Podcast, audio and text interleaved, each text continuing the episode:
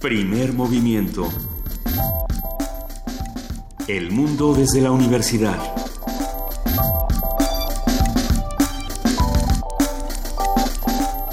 Muy buenos días, son las 7 de la mañana con 6 minutos de este 6 de diciembre, ya martes.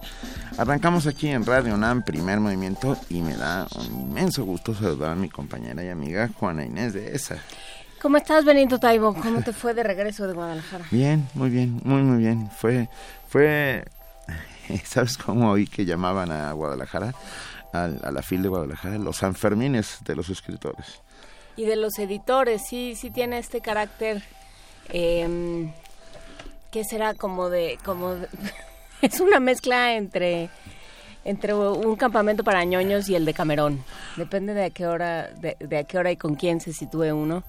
Este, puede, puede llegar a ser lo más ñoño del mundo y puedes encontrarte seres arrebatándose el mismo libro de Elena Garro, por ejemplo, yo me vine cargando a Elena Garro, ¿eh? Sí, no, bueno, pues y pesaba un montón. Como el pípila, pero pero ya tengo lectura para, para mi fin de año, para mis vacaciones de fin de año y también puede llegar a ser un laberinto de pasiones y hoguera de vanidades bastante salvaje, pero se disfruta, cómo no, se disfruta la Feria Internacional del Libro de Guadalajara, esperemos que la hayan disfrutado con nosotros, esperemos haberles traído aunque sea un pedacito a través de primer movimiento, de prisma, de resistencia modulada, aunque fuera un, un pedacito, un dejo de, sí. extraño, extraño los, el canto de los, el canto del sensonte, pájaro de las 400 voces.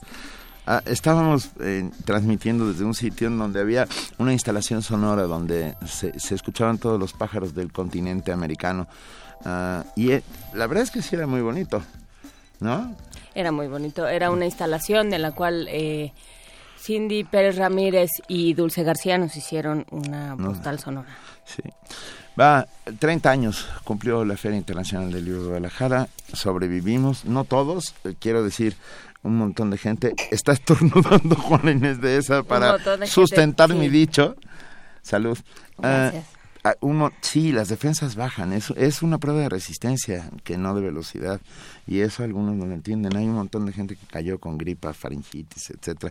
Ya mañana está, no está enferma, ya mañana estará de regreso con nosotros nuestra querida Luisa Iglesias para ya ser los que somos todos los días aquí en Primer Movimiento. Pero bueno, hoy tenemos un programa francamente bueno para, para ustedes. Llámenos, escríbanos, ya saben en dónde estamos, estamos en arroba P Movimiento, tenemos un número de teléfono que es el 55 36 43 39.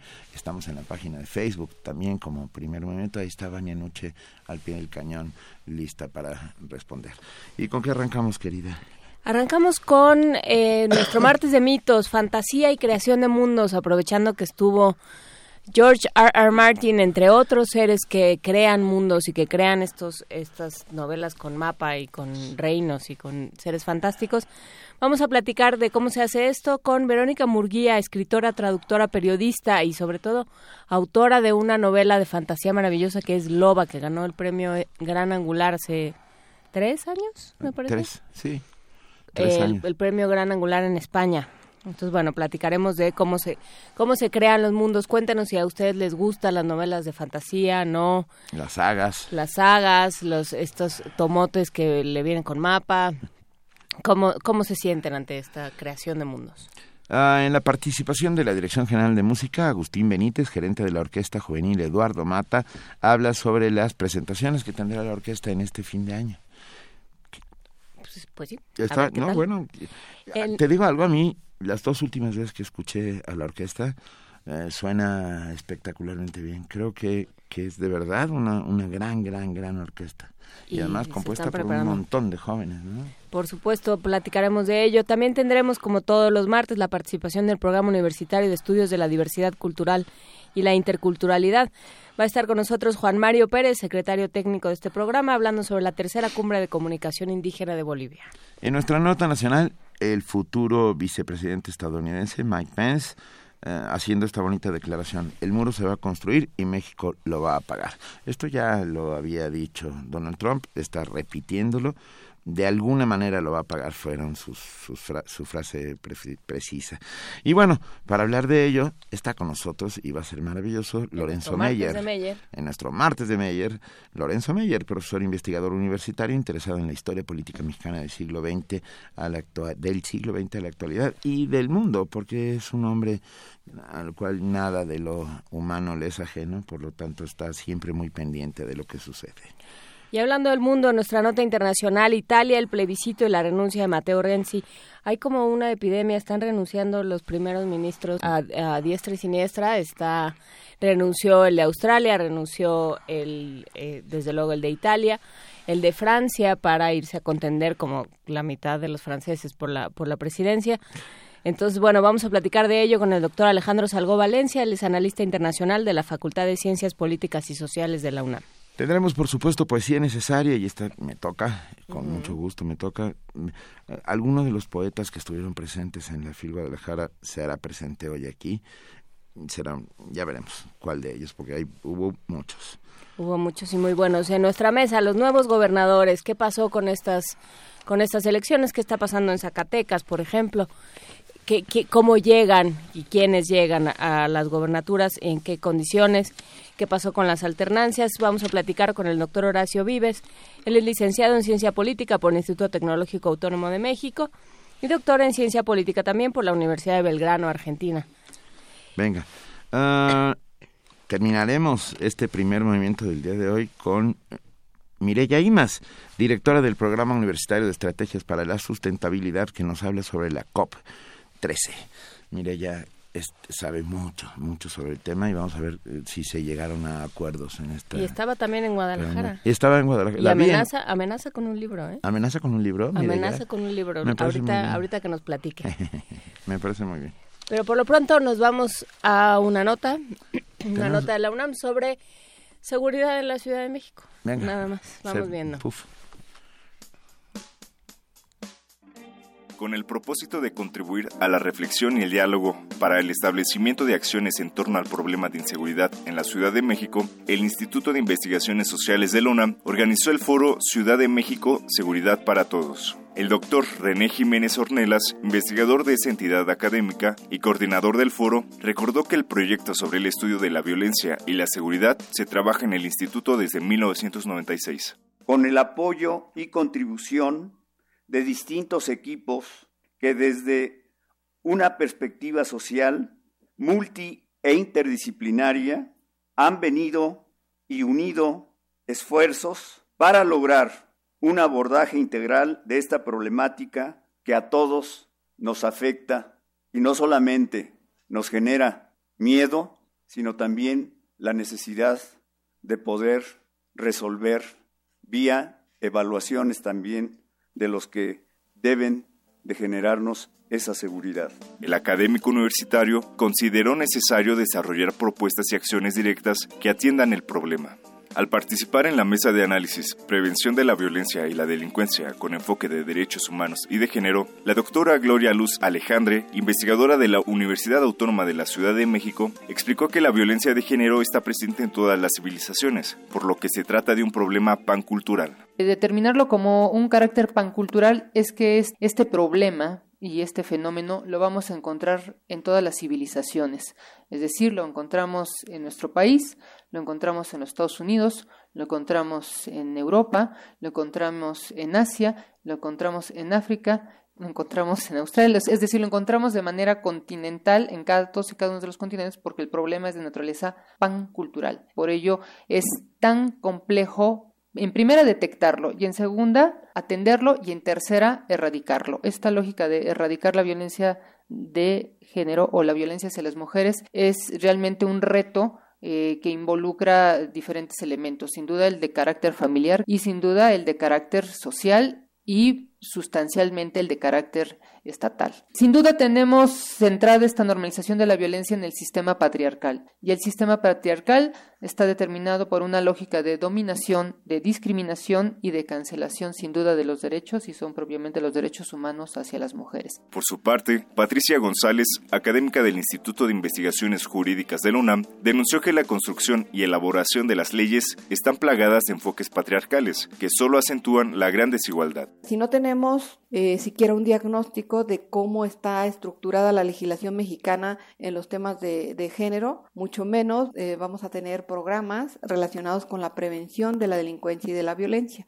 En México existe un gran número de delitos de violencia familiar. Tenemos estadísticas de orden criminal que, bueno, a veces fallan, pero son orientadoras respecto al número de delitos de violencia familiar que se presentan y que eh, finalmente de una década a la fecha se han estado generando denuncias ante cierta, cierto impulso que han dado las organizaciones de la sociedad civil, no el gobierno. El gobierno desalienta, el gobierno no, no coadyuva, no impulsa la denuncia en los asuntos relacionados con la violencia familiar. El pasado 23 de noviembre, Mario Delgado, presidente de la Comisión del Distrito Federal del Senado, aseguró que no existe en la capital del país una estrategia clara para combatir la ola delictiva en la Ciudad de México. Agregó que los homicidios dolosos aumentaron en más de 50% de enero de 2014 a mayo de 2016, al pasar de 71 a 110.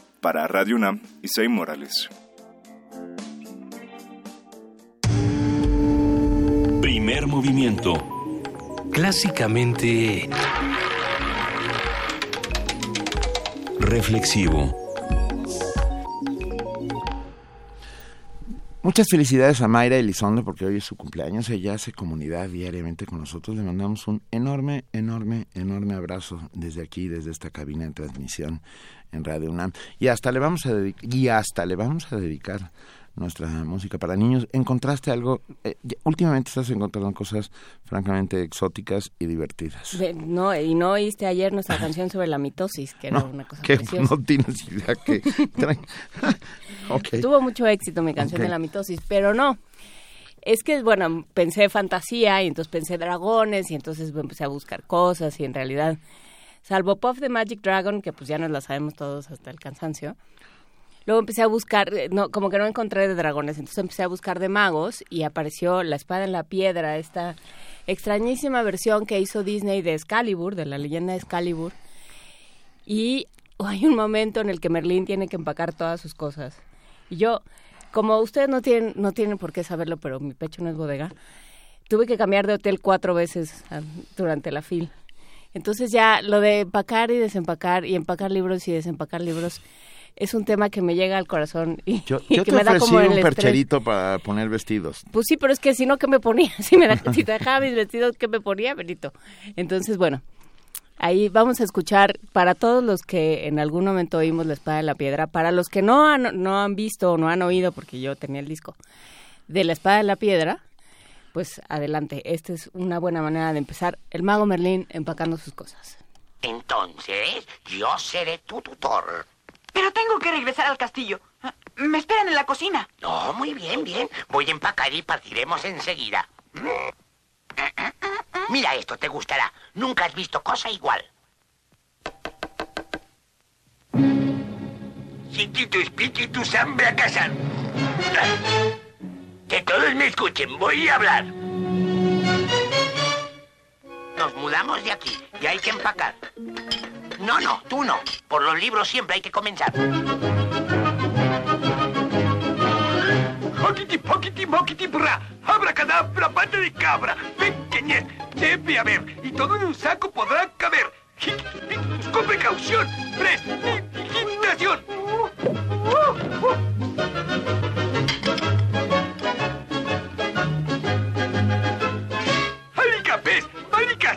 Más rapidez, más rapidez. ¡Yo! ¡Yo! ¡Pare! ¡Pare! ¡Pare! Óyeme, azucarera, a ver si endulzas tu carácter. Ya has estropeado bastante esta pobre vajilla.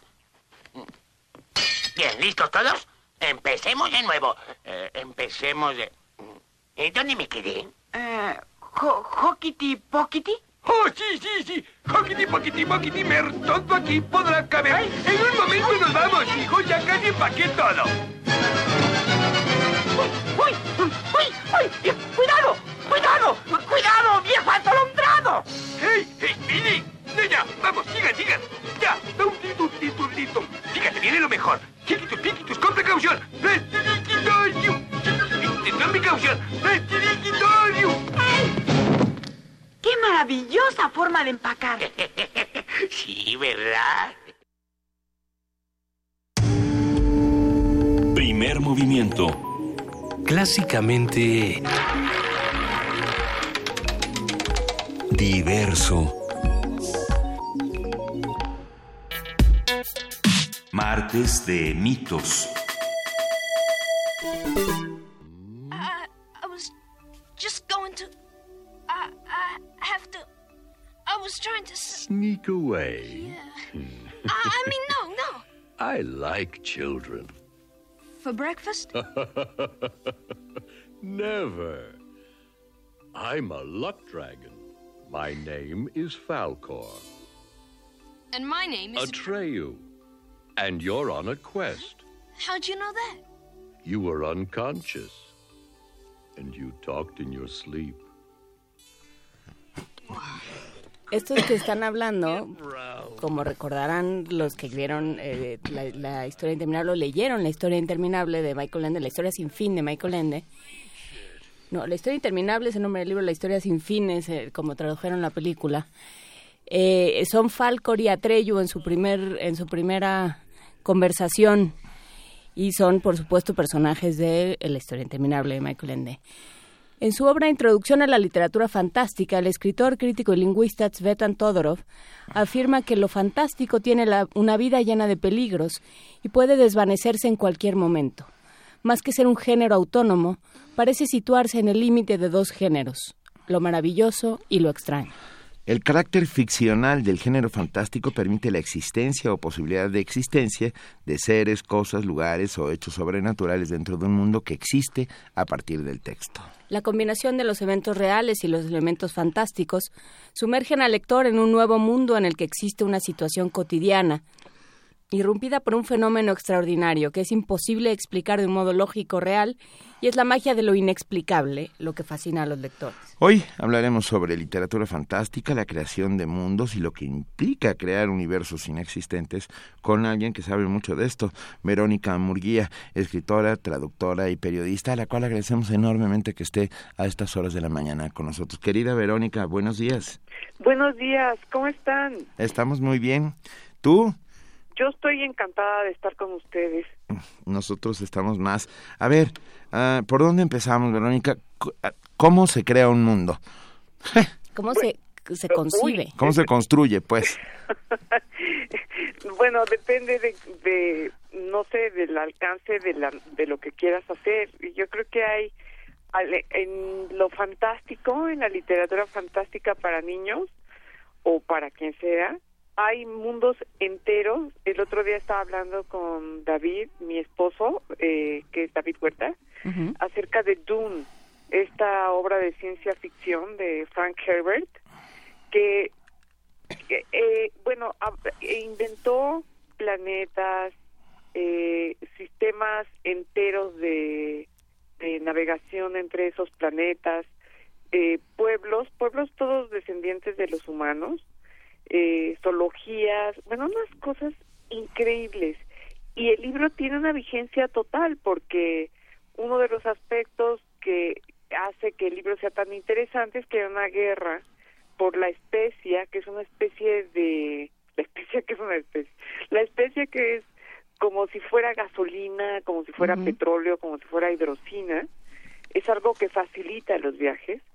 Y el planeta desértico, que se llama Arrakis, es el que tiene más de esto, de la especia. Y entonces los poderes, los, los planetas más poderosos están completamente obsesionados con poseer ese planeta y en ese planeta hay un movimiento de resistencia. Entonces, todo es imaginario y todo viene del mundo. Y siempre hay una... lejana pero cierta y curiosa relación con nosotros los humanos y lo que nos pasa en este propio mundo, ¿eh? Si no, no sería entendible. Claro, claro. Si no, no sería tan... Lo que pasa es que yo siento que son como metáforas. Es como si tomáramos un aspecto de los problemas y lo convirtiéramos en algo visible o en, en, o en un ser o en un aspecto de la naturaleza. Pero si la fantasía fuera la fuera pura, no la reconoceríamos. Y hasta en los libros más fantasiosos, por decirlo así, en los libros más imaginativos, está la realidad humana ahí puesta. Y además, un libro de fantasía en el que todo se resuelve con una varita mágica, y eso no es Harry Potter. Harry Potter es un libro en la, en la que la magia, si acaso lo que hace es complicar todavía más las cosas, un libro en el que todo se resuelve con abracadabra es un mal libro.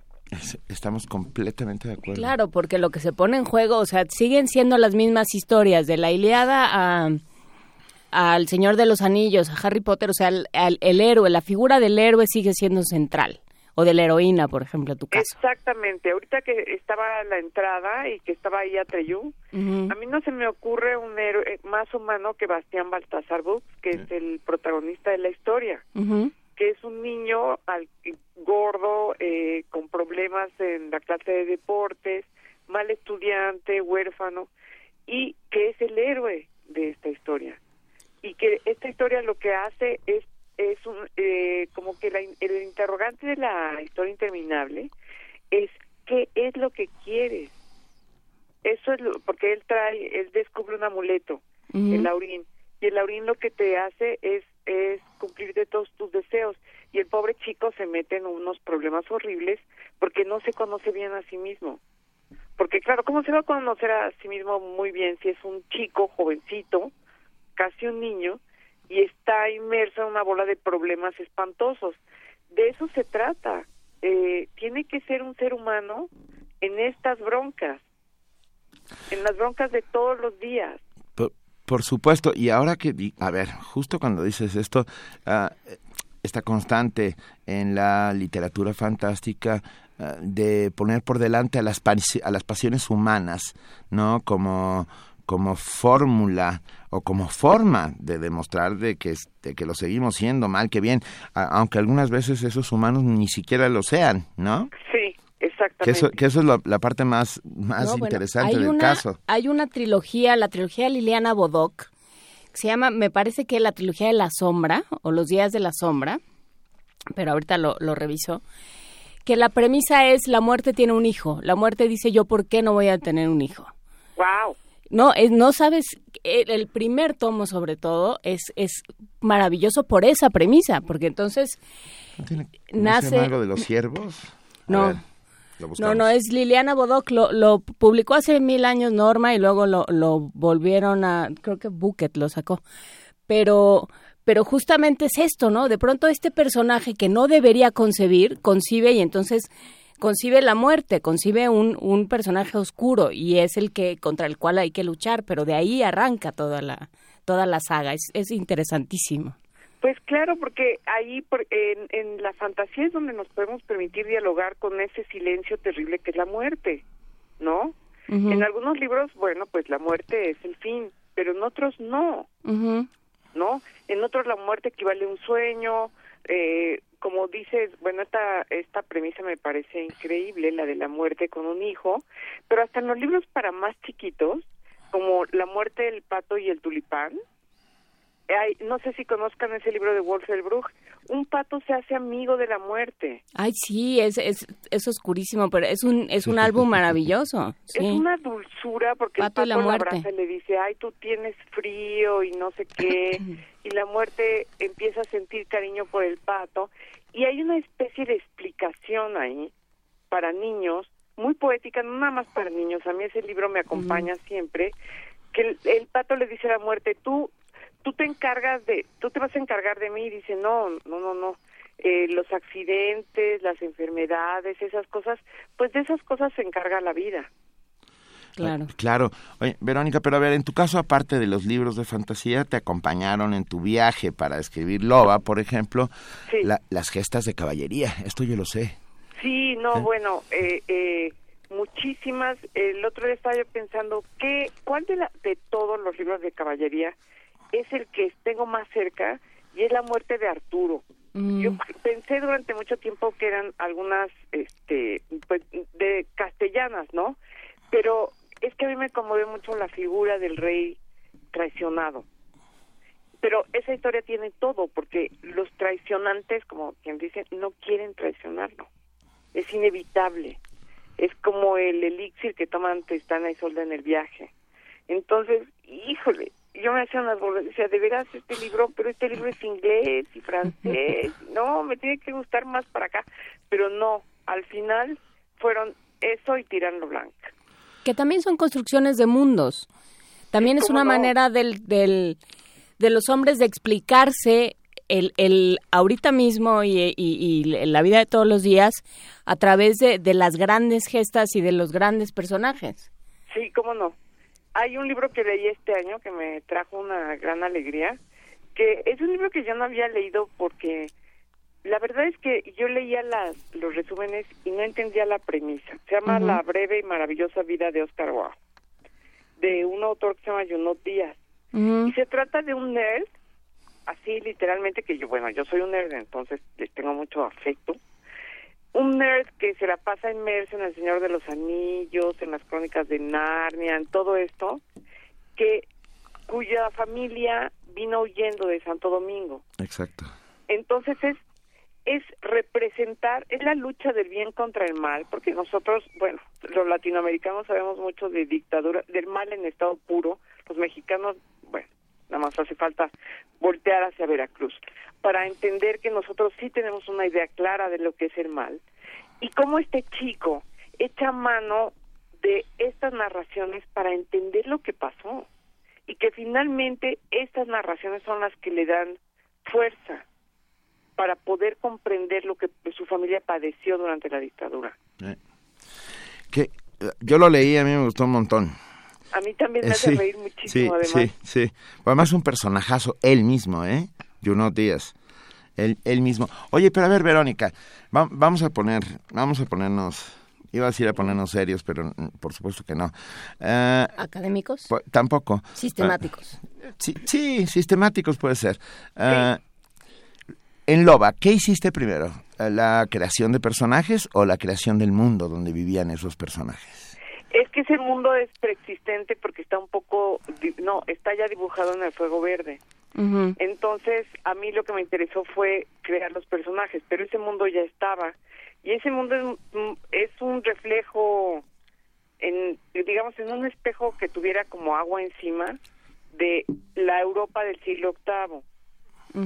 Incluso los personajes, cuando, bueno, uno de los personajes, porque casi nadie sabe leer en ese libro, el personaje tiene que, que tiene que aprender a leer y que tiene que saber de cuestiones de gobierno y de protocolo y todo, viaja a una especie de Bizancio que, que está justo atravesando el mar, o sea, es este, pues que eh, esa ciudad que se llama Mirtila en realidad es Bizancio, hasta yo tenía los mapas de Bizancio y todo eso, y lo que hice fue- lo que hago es agarrar el mapa y como enchuecar las, las geografías lo más que se pueda, que físicamente yo creo que es factible, juntarlas sin forzarlas demasiado y entonces de ahí partir y sí acompañándome de todas las gestas que, que pueda, ¿no?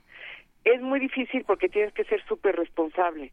Una de las cosas que a mí me no me gustan tanto de Juego de Tronos es que la gente come manzanas cerca de la muralla. Pues eso no se podría. Digo, bueno, no hay que forzarle tanto, tanto, no hay que torcerle tanto la mano a la realidad que se la rompas, ¿no? Eh, prefiero que sea lo más coherente posible, o sea, que que no tengan que co- convivir a Siria y, eh, y el siglo VIII si no es necesario, ¿no? O sea, en este caso Westeros, no sé. Yo lo que hice fue poner una invasión eh, que ocurrió, cambiarle el nombre y hacer que la estepa se, se acercara un poquito más a, a las partes de, de Europa que a mí me interesaban. Pero todo esto ya sabrán, con manuales de zoología, de botánica, de cómo eh, fui a montar a caballo y resulté una papa, pero pues más o menos me di cuenta de, por ejemplo, los olores, las texturas, todo eso. Leí manuales de cetrería, de, eh, de medicina muchísimos, que la medicina era completamente, sabemos más nosotros tres, que el mejor cirujano de esa época, nosotros éramos más. Lo, lo que sí es que la persona seguramente sabía este, de plantas y nosotros pues no. Eh, me informé lo más que pude y luego empiezo a hacer mapas y listas y listas de nombres y listas de ciudades y lo que hay en las ciudades lo que era factible digamos que me atuve a las posibilidades tecnológicas del siglo octavo Y y- y Claro, lo- es que ese es, no, bueno. ese es el problema, porque de pronto yo alguna vez oí a Christine Cashore, que escribió Graceling, que es una novela de fantasía también, eh, que, que decía es que el problema es cuando tu personaje recorre distancias. Entonces, Ay, ¿en sí. cuánto mides? Sí, se tardan muchísimo, entonces tú Ujú. tienes que usar unas elipsis que mantengan al, a- al lector interesado, tienes que meter ahí en medio algo. Sí, pero tampoco les puedes tarda decir, muchísimo la gente en viajar. claro, no, y, y tampoco puedes decir fueron 15 kilómetros, porque en ese mundo que tú creaste no hay, kilómetros. kilómetros. No, yo usé leguas. Leguas, codos, varas. Sí, O tiempo. yo uso- y uy, ese ya me lo tengo súper, súper metido en la cabeza. Y las, y, y- ya saben, las horas de entrar en las ciudades, por las murallas Claro. y todo eso, los caminos, la forma de acampar rápidamente, eh, cómo se hace un fuego en esa época. No, no, no, bueno. Pero luego, perdón, pero la construcción de personajes es tan importante como la construcción del mundo. Tú, tú Sí, ya que tienes un- la maqueta, Eh, ahora Tienes llénala un de personaje gente. poderosísimo, un personaje femenino poderosísimo, que, que a mí la verdad me, me, me encantó. Pero es Ay, fea. ¿eh? Pero, pero es fea, Pero es dice Juan fea. Inés. ¿No? Eh, ¿No, me Verónica? costó muchísimo trabajo. Claro, no, bueno. Es un gran personaje y es y es además un también un, un héroe que se va una heroína que se va construyendo. A ella le hice un diario. Ujú. A todos les hice un poco un diario, tenía varios cuadernos y en ellos yo apuntaba todo lo que yo creía que les gustaba, que les disgustaba, las infancias, la- las infancias estaban en la novela, pero mi editora, eh, una muchacha española que se llama Joana Bastida, me dijo, no, hay que sacarlas. Pero todo el mundo ahí salía su infancia. Yo no sé lo- no sé distinguir bien de, de personajes secundarios y, y protagonistas. Me decía, oye, ¿qué onda? Dice, pues sí, tienes razón, vamos a quitar esto que me dolió el alma. Pero eh, Soledad, por ejemplo, toda la infancia la consideré como, como decisiva. Entonces, aunque no salga toda, hay muchas referencias a episodios que yo considero que eran importantes, ¿no? Eh, por ejemplo, cuando descubre que su nombre no es Sol, sino Soledad, pues cambia totalmente el signo de cómo se siente ella percibida por su padre, ¿no? Claro. eh, ella se creía el sol de, de, de esa corte tan brutal y tan tosca y resulta que se llama Soledad porque su mamá se murió cuando cuando ella nació y, y bueno ella es brusca eh, no es guapa eso es una cosa que me interesaba muchísimo aunque yo digo que cualquier ser humano que veas lo suficiente que observes lo suficiente y que tenga una personalidad bonita o atractiva o lo que sea, llega a ser bello, que eso es irremediable, ¿no? Sí. Entonces, bueno, pues la, le, le di igual de defectos que de, que de cualidades para ir puliendo las cualidades, agrandándolas e ir matizando los defectos con la experiencia.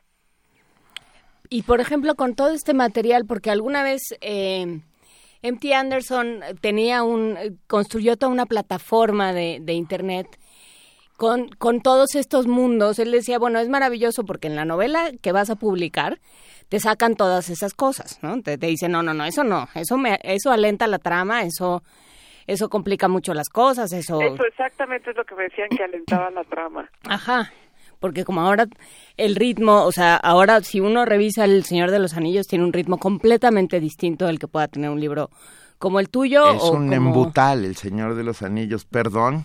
No, pero no, fíjate, A ver. Benito, tuve yo una discusión con Joana porque me decía, había hay un descanso en la novela en el en el trayecto y es un descanso de dos semanas en una aldea y lo tuve que recortar porque bueno porque dos semanas pues para un lector contemporáneo pues, sí como dice esto es un embutal no pero yo le decía mm, ella me decía que quitarlo yo decía no porque cuando llega a la comunidad del anillo a Rivendell descansa también el lector.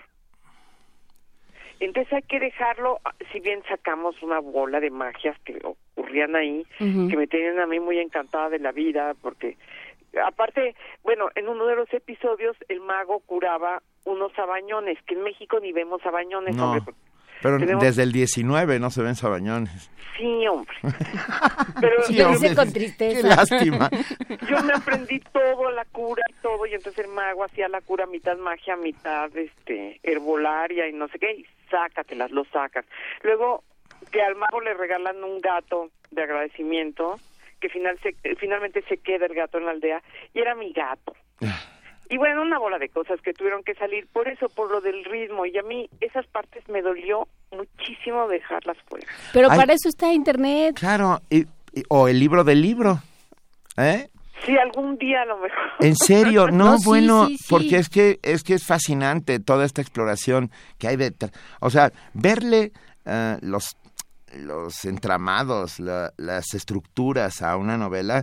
Deberíamos hacer una seriecita Deberíamos hacer una cerecita sobre sobre sobre Loba y lo que hay alrededor. Si nos las vas platicando. Sí, por supuesto. Yo, ya saben que ustedes, a donde sea, aunque sea en pijama. No nos amenaces tampoco, no seas Sí. salvaje. Oye, Verónica, eh, pregunto, ¿es es la fantasía y la fantasía heroica una suerte de veneno? ¿Esto quiere decir te envenenaste y vas a seguir por ahí? Pues ahorita yo creo que sí, pero voy a escribir una novela más realista, pero en el siglo XIV, sobre la peste. Pero no hay magia, no hay nada de magia. No, pues No, hay pus, había muchísima mucha pus. pus y, y ratas. Exactamente, pus y ratas. Pus y- que son los signos. Ahorita si tuviera yo un escudo, tendría una rata y una gota de pus sobre campo de gules, yo creo. sobre campo de fules. Sí, es que, bueno, sí, es cierto, fue, fue tal vez uno de los tiempos más oscuros y terribles, ¿no? Es que me siento ahí ahorita, ah, ¿no? Ah. En- entonces quiero quiero acudir a ese porque es un siglo que me obsesiona a ese siglo para para sentir un poco de consuelo y pensar bueno si la humanidad superó esto ¿Por qué te obsesiona el siglo XIV? mandé ¿Por qué te obsesiona? por mira eh, ocurrió una guerra muy larga que rompió con la guerra de los 100 años que rompió con las reglas de caballería para que se enfrentaran dos ejércitos. Eh, la peste se hizo presente en 1348, entonces acabó con todo, con todo. O sea, verdaderamente destruyó todas las estructuras que llevaban 10 siglos con- construyéndose. Estructuras mentales que no eran muy, digamos que no eran muy democráticas. Entonces yo siento que la peste es en realidad, es ese momento donde termina la Edad Media porque se acaba la mano de obra, porque la Iglesia tiene que revisar sus puntos de vista sobre la ciencia y permitir la disección de los cadáveres. En, en eso comenzó en Italia. Eh, eh, la idea de Dios como un Dios justo y bueno se, se tambalea. Eh, la Iglesia se tiene que reformar porque muchos sacerdotes salieron corriendo es, es, es una época terrible, ¿no? Pero dio luz al renacimiento. Entonces yo pienso, bueno, igual después de Trump y Duarte y todo, viene una, un, un momento que sea en el que la sociedad civil tenga un papel decisivo, que eso no sé, ahorita no pensamos en eso casi en ninguna parte. Me quedé, ahora dijiste siglo XIV y me quedé pensando en Adriano de Robertis, un pintor espectacular del siglo XIV, el cual mm, uno de los Medici, ya ves, había varios, le manda a hacer un, en una abadía un, un mural de una virgen y justo llega la peste al sitio. eh, eh, su hijo es, es este, atacado por la peste y él le pide a esa virgen que, esté, que está pintando que lo salve y lo hace con enorme devoción. Toda esta historia es cierta, ¿eh? Sí. Lo hace con enorme devoción, le reza a la virgen que está pintando y el hijo muere y sucumbe. Y entonces él, en un ataque de, de desesperación, le pinta barba a la virgen. Entonces me- ese Medici viene hasta el castillo para cegar con pintura blanca ese cuadro blasfemo. Ahí te, ahí te lo dejo porque te va- te- creo que esas, esas son las cosas que a ti te encantan. Sí, me encantan. me encantan. Ah, Y, y en Inglaterra, ahorita que dices está solo con su hijo, en Inglaterra un pobre que un pobre monje que tuvo que enterrar a todos sus hermanos con sus propias manos, escribe, soy el último hombre sobre la tierra, pero aquí dejo pergamino y tinta por si otro hijo de Adán sobrevive. Y llegó otro que dijo, no, no era él, soy yo, y también se murió. ¿Qué historia? Y dice la, dice la historiadora que recoge esto, dice, esos hombres no burlaron a la muerte, pero burla- burlaron al olvido, ¿eh? Porque una vez que uno escucha esa historia, ya no se le olvida. Eh, Entonces, tu historia esperanzadora, o sea, ¿vas a, ¿vas a llenar a la humanidad de esperanza a través de una novela sobre la peste? No, yo no, no sé si la voy a llenar. Es una premisa maravillosa. Poder llenar aunque sea tres familias de esperanza. no A la tuya. Es una reflexión nada más sobre, sobre esto. No, No, claro. sobre enfrentados con esto que queda hacer. Y para mí lo que queda hacer es seguir viviendo y tratar de no hacer daño. Sí. Y finalmente la peste, ah, metafóricamente como una de las de las cuatro ah, jinetes del apocalipsis, Sí, claro, es- sí. está presente en nuestra vida hoy, ¿no? Sí, cómo no, Y está claro. ahí eh, acechando, esperando para surgir en cualquier momento. No, nos encanta hablar contigo, Verónica Murguía. A mí me encanta hablar con ustedes. Ah, veámonos pronto, por favor, para seguir hablando. Y, y- y No, vamos, no, va- veámonos para diseccionar Loba. Vamos a hablar, pues, sí. Cuando quieran. Tenemos cuando que hablar quieran. de Loba. Tenemos que hablar de Loba y tenemos que hablar de esta nueva novela. Y Claro tenemos que que, sí. hablar de la niña voladora de Papantla, que es, lo que pasa es que se nos sale del tema, pero es, es una maravilla también tu historia. La de la de la hija de Tlaloc. Ah, no, sí, no era voladora de Papantla, era la hija de Tlaloc, sí. Sí. Ah, esa es una para chiquitos. Esa, por ejemplo, en esa novela yo fui la más feliz porque se me cumplí yo solo un deseo, porque sale uno de estos hombres que vimos tanto durante el sexenio de Calderón, que ahorita han de estar pululando, pero no han, no los han de, del- denunciar, que, que hostigaban a los niños indígenas. Entonces sale una niña vendiendo, que vende mazapanes, un guarura le quiere dar un manazo y la chica es la hija de Tlaloc. Es una niña que vive ahí en Reforma vendiendo mazapanes, pero es la hija de Tlaloc. Y entonces, pues, le va muy mal al guarura. Y yo fui muy feliz escribiendo esa historia. ¿Cómo se llama? Se llama Rani, Timbo y la hija de Tlaloc. Venga, vamos a buscar. Déjame pasarte este mensaje porque es críptico y igual que crípticas son nuestras conversaciones a- algunas veces. Juan Guerrero dice, un abrazote a Vero de parte del gritón de la lavandería. ¡Ah, ya sé quién es! Qué bueno que Ay, ustedes sí con mucho saben. cariño yo devuelvo el abrazo, sí, cómo no. Va, ok, ya, cumplimos. No, no, que nos explique la historia detrás del... Por favor. No, no, no, es que es mi amigo. Es Venga, amigo mío y de David. ah, bueno, bueno. Nos gritamos mutuamente en la calle. Ok. Ah, muy bonito. Te, te mandan muchos abrazos a- no- los amigos que hacen comunidad con nosotros, ¿eh? Juan Méndez dice, sí, que la escriba ya, ya quiero leerla. O sea, que ya sabes, querida, hay que ponerse a trabajar, pero tú lo haces todo el tiempo, no pasa Sí, nada. por eso estoy aquí en el estudio. Sí, ya me queda... Ah, ¿ya estás? No, eh, no, bueno, me quedé desde ayer. Ah, ok, ok, ok. Me hablaron me dijeron, oye, que, que vamos a platicar mañana. Y dije, sí, pero que me hablen al estudio porque me vine para acá a ver si agarro patín porque cuando estoy con David estoy muy pendiente del foot y del gato y de una bola de cosas que nada que ver. Verónica Murguía, te abrazamos enormemente y te agradecemos mucho esta conversación. Yo les mando unos abrazos Mm. que si estuviera yo con ustedes dirían, por favor, ya suéltame, ¿eh? Ok, Te vamos a, te vamos a traer con nosotros para que nos abraces. Cuando quieran. va. Gracias, Verónica. Muchos besos a los dos. Gracias, querida, Igualmente. igual. Bye. Primer movimiento. clásicamente diverso. Oh, siete de la mañana con 40 y... no, con casi... ah, ya son 50, con 50 minutos. Y tenemos en la línea, y lo agradecemos muchísimo, Agustín Benítez, gerente de la Orquesta Juvenil Eduardo Mata, la Ju- o JUEM, que nos va a hablar sobre las presentaciones de fin de año de la orquesta. Buenos días, Agustín, qué gusto que estés con nosotros. Hola, ¿qué tal? Muy buenos días. Como siempre, un gusto estar por acá con ustedes en, en su espacio y, y tener este tiempo para, para platicar un poquito de la orquesta. Cuéntanos que, cómo, cómo se despide del año la orquesta. Bueno, pues eh, ya como es eh, relativamente tradición, la orquesta en este mes de diciembre realizará dos conciertos. Eh, uno que es el, el concierto que sigue este próximo domingo 11 de, de diciembre, que es bajo la batuta del maestro Avi Ostrovsky, eh, como director invitado.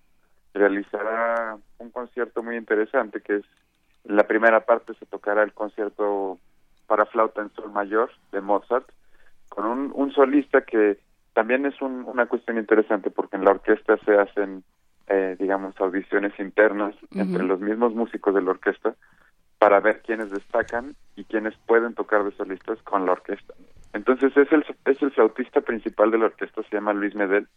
Él ganó esta audición y entonces, bueno, él será el solista que tendrá la oportunidad de tocar como solista en la sala con este director, gran director, el concierto en flauta en sol mayor de Mozart. Y en la segunda parte se, se podrá escuchar la sinfonía número 9 de Schubert, que es pues la última sinfonía que escribió este compositor, otra de las famosas novenas que fue la última novena, Mm. la última sinfonía con la que termina en su catálogo y pues es una sinfonía que se, eh, se apoda La Grande, dura alrededor de 60 a 65 minutos, o sea, es una sinfonía larga, es una obra grande, pero bueno, es una obra sin duda pues que recapitula hasta cierto punto pues el, el, el cierre eh, de, de este trabajo del compositor, ¿no? Grande y que ocupa toda la dotación de la orquesta, ¿no? Además, Sí. además es una, una sinfonía que sí lleva todo, ¿no? Los, todos los alientos, todos los metales, la cuerda, percusión, todo, ¿no? Qué maravilla. ¿Cuándo va a ser esto, Agustín? Esto es el próximo domingo, domingo 11 de, de diciembre a las 18 horas, en la sala Nezahualcóyotl, que es el recinto de la orquesta. Y eh, el siguiente fin de semana, el, el domingo 18, tenemos concierto navideño, el que ya es la, tradición, con el maestro Gustavo Rivero Weber a la batuta, quien es el director artístico de la orquesta. Y pues es un programa que incluirá eh, ciertas selecciones del Cascanueces, este, algunas piezas de, de Bach, eh, algunas piezas del Leroy Anderson como, como el viaje en trineo, de este, este repertorio ya muy tradicional que, que gusta mucho de escucharse en estas épocas y que se disfruta mucho también. Nos gusta, nos gusta. Y todo ello en la sala Nezahualcóyotl, este domingo y el próximo. Así es, estos dos, estos dos eh, siguientes domingos en la sala Zagualcoyotl, seis de la tarde, pues la orquesta se, se despide del año con un, con un- dos grandes conciertos, dos buenos este, repertorios. E- Este último concierto pues es con, con coros, con coros de la Escuela Nacional de Música, bueno, de la Facultad de Música, ya, eh, coro de coro de niños eh, y el maestro Leonardo Villeda este, como tenor solista nos acompañará también cantando algunas canciones. Entonces, pues será, serán dos, dos conciertos yo creo que muy este, atractivos para cerrar el año, muy musicales y sin duda pues vale la pena escuchar. Ah, Los boletos ya están en taquilla y en las propias salas Nesa. Así es, Y boletos. ¿Podemos saber algo acerca de los planes para la orquesta para el año que viene? Claro, bueno, pues como siempre es trabajar, lo que se intenta, uno de los proyectos principales de la orquesta, pues es trabajar con con muchos directores o con directores artistas huéspedes diversos que tengan distintas ideas, que tengan distintas formas de trabajo, pues para que los jóvenes justamente se involucren en este desarrollo musical y, y orquestal. Entonces vendrá el maestro Lanzanco Marcelletti, quien es este, el director de la Orquesta de Jalapa, él vendrá como director huésped, estará también con nosotros eh, el maestro Hans-Jörg Scherenberger, quien es el que fue oboísta principal del- de, Karajan y de Abado en la Filarmónica de Berlín. Mm. Entonces él vendrá también a trabajar con la orquesta en febrero. Este, entonces, eh, es decir, la orquesta tendrá sus, como siempre, sus este, ensayos seccionales, sus, sus clases magistrales, estos directores. Saldremos muy probablemente a tocar a León, eh, al campus de la UNAM en, en, León, en Juriquilla. Entonces, bueno, es este proyectos que tenemos una, una breve gira por escuelas y facultades, ¿no? Entonces es este pues lo mismo que es sacar a la orquesta de la sede, que es la sala Nezahualcóyotl, que la, que la comunidad universitaria la conozca, la disfrute y pues sepa que cuenta con una orquesta de gran nivel, pues casi a la disposición, ¿no? Y que está sonando impresionantemente bien, hay que, es. hay que decirlo. Así es, sí tienen tienen un gran nivel, ha sido ha sido reconocido por grandes personajes de la música nacional e internacional y pues bueno, sin duda es un grupo de jóvenes que muy talentosos que yo creo que, que hay que escuchar. Venga, ¿qué te parece si nos vamos con el tercer movimiento de la de la Sinfonía número 9 de Schubert? Fantástico, muy bien. un abrazo, Agustín. gracias, un abrazo, muy buen día. Gracias, ahí, ahí los dejamos un ratito con Schubert.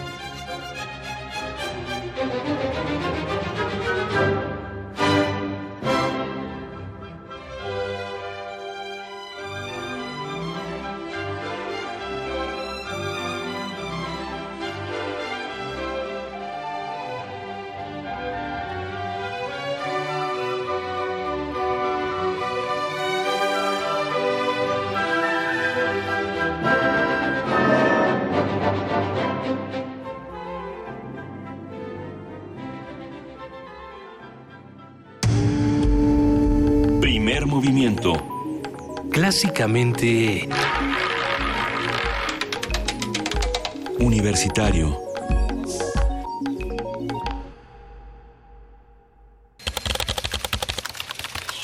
informativo.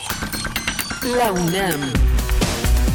Morelia Camacho Cervantes y Maritza Arlén Lara López, de los Institutos de Investigaciones en Ecosistemas y Sustentabilidad y de Astronomía de la UNAM respectivamente, recibieron la beca para las mujeres en la ciencia 2016. A lo largo de los años han ido atrayendo cada vez eh, eh, mayor, una mayor participación. En este año tuvimos más de 100 proyectos, vinieron de más de 30 eh, diferentes instituciones en 16 estados en el país.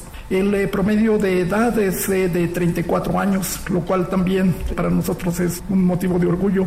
Cada vez tenemos participación de eh, investigadoras más, más jóvenes y esto constituye una satisfacción de, y una esperanza de lo que tenemos para el futuro. Mandar este mensaje a las niñas, a las jóvenes, de que la investigación es una tarea importante para el país y atractiva como una carrera o una forma de vida.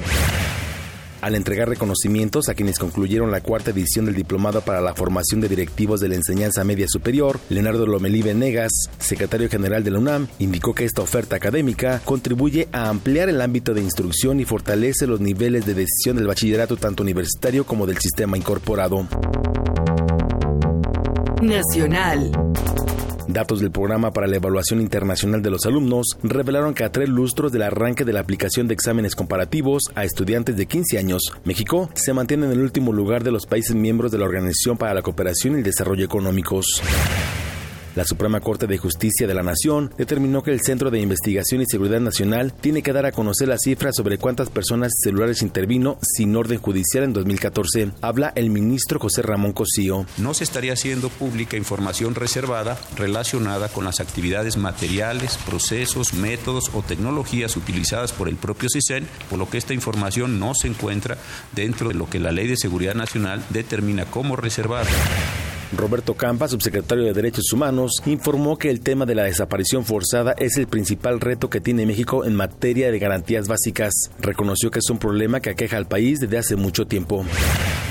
La Cámara de Diputados recibió 20 autos híbridos adicionales a los 80 repartidos en agosto pasado a los presidentes de comisiones y grupos parlamentarios. Los vehículos fueron entregados a directivos de primer nivel del área administrativa. En total, la Cámara desembolsará 48 millones 740 mil pesos por el contrato de arrendamiento de dos años de los 100 automotores. El Instituto Nacional de Transparencia, Acceso a la Información y Protección de Datos Personales se pronunció a favor de conocer cuál es la diferencia salarial entre mujeres y hombres por realizar el mismo trabajo. Economía y finanzas. La Unión Nacional de Tecnologías y Profesionistas Petroleros denunció que de manera obscena Pemex licitó la cuarta etapa de la Ronda 1, con la que se busca entregar 10 campos de exploración y extracción de petróleo de aguas profundas a intereses extranjeros. Aseguró que con esto el gobierno despojó a los mexicanos de los recursos energéticos y de la soberanía. La Comisión Nacional del Sistema de Ahorro para el Retiro informó que el ahorro voluntario en las Afores creció 30% durante el último año, lo que representa a 3.6 millones de trabajadores que hacen aportaciones adicionales a su cuenta individual. Internacional. La Agencia de la ONU para los Refugiados pidió a la Unión Europea acciones más firmes para proteger a los refugiados. La organización también solicitó mayores inversiones para la atención de esos grupos vulnerables.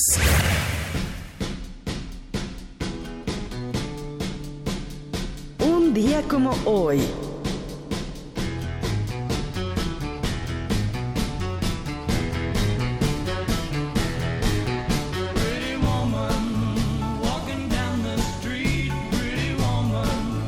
En 1998 murió el cantautor estadounidense Roy Orbison, reconocido por sus baladas sobre amores perdidos, sus melodías rítmicamente avanzadas, su rango vocal de tres octavas, sus características gafas oscuras y un ocasional uso de falsete.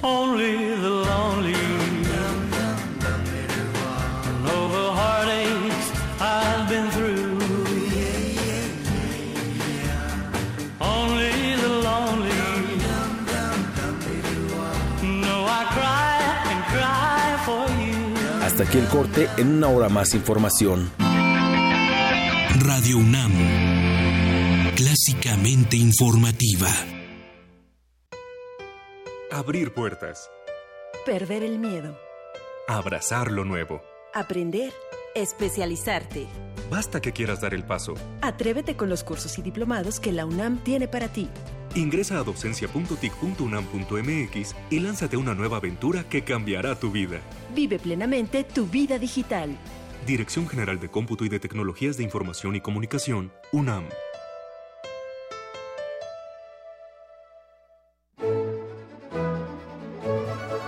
La 38 Feria Internacional del Libro del Palacio de Minería convoca a estudiantes o recién egresados de la UNAM a formar parte de su grupo de becarios en actividades culturales.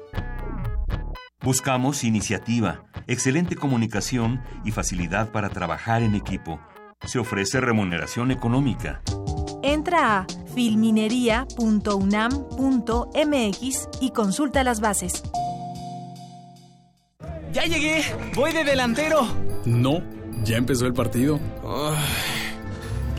Oigan, sí llegué. ¡Espérenme! ¡Oh, ya se fueron!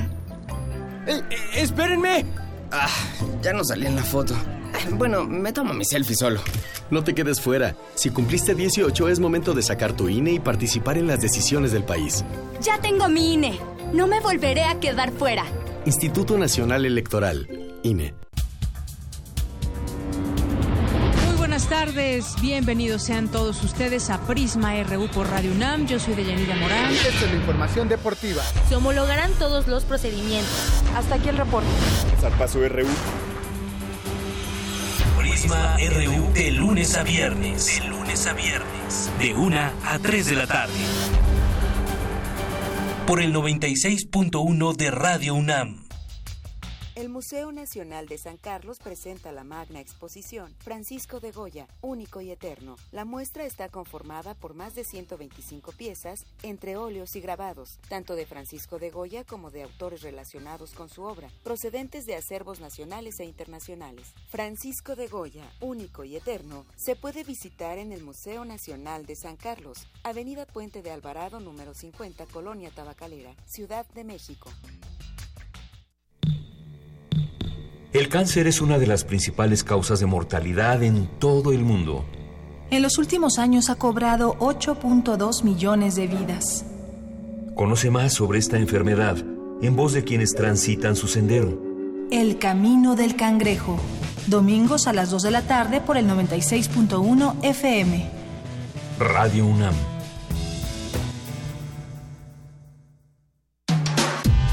Primer movimiento podcast y transmisión en directo en www.radiounam.unam.mx.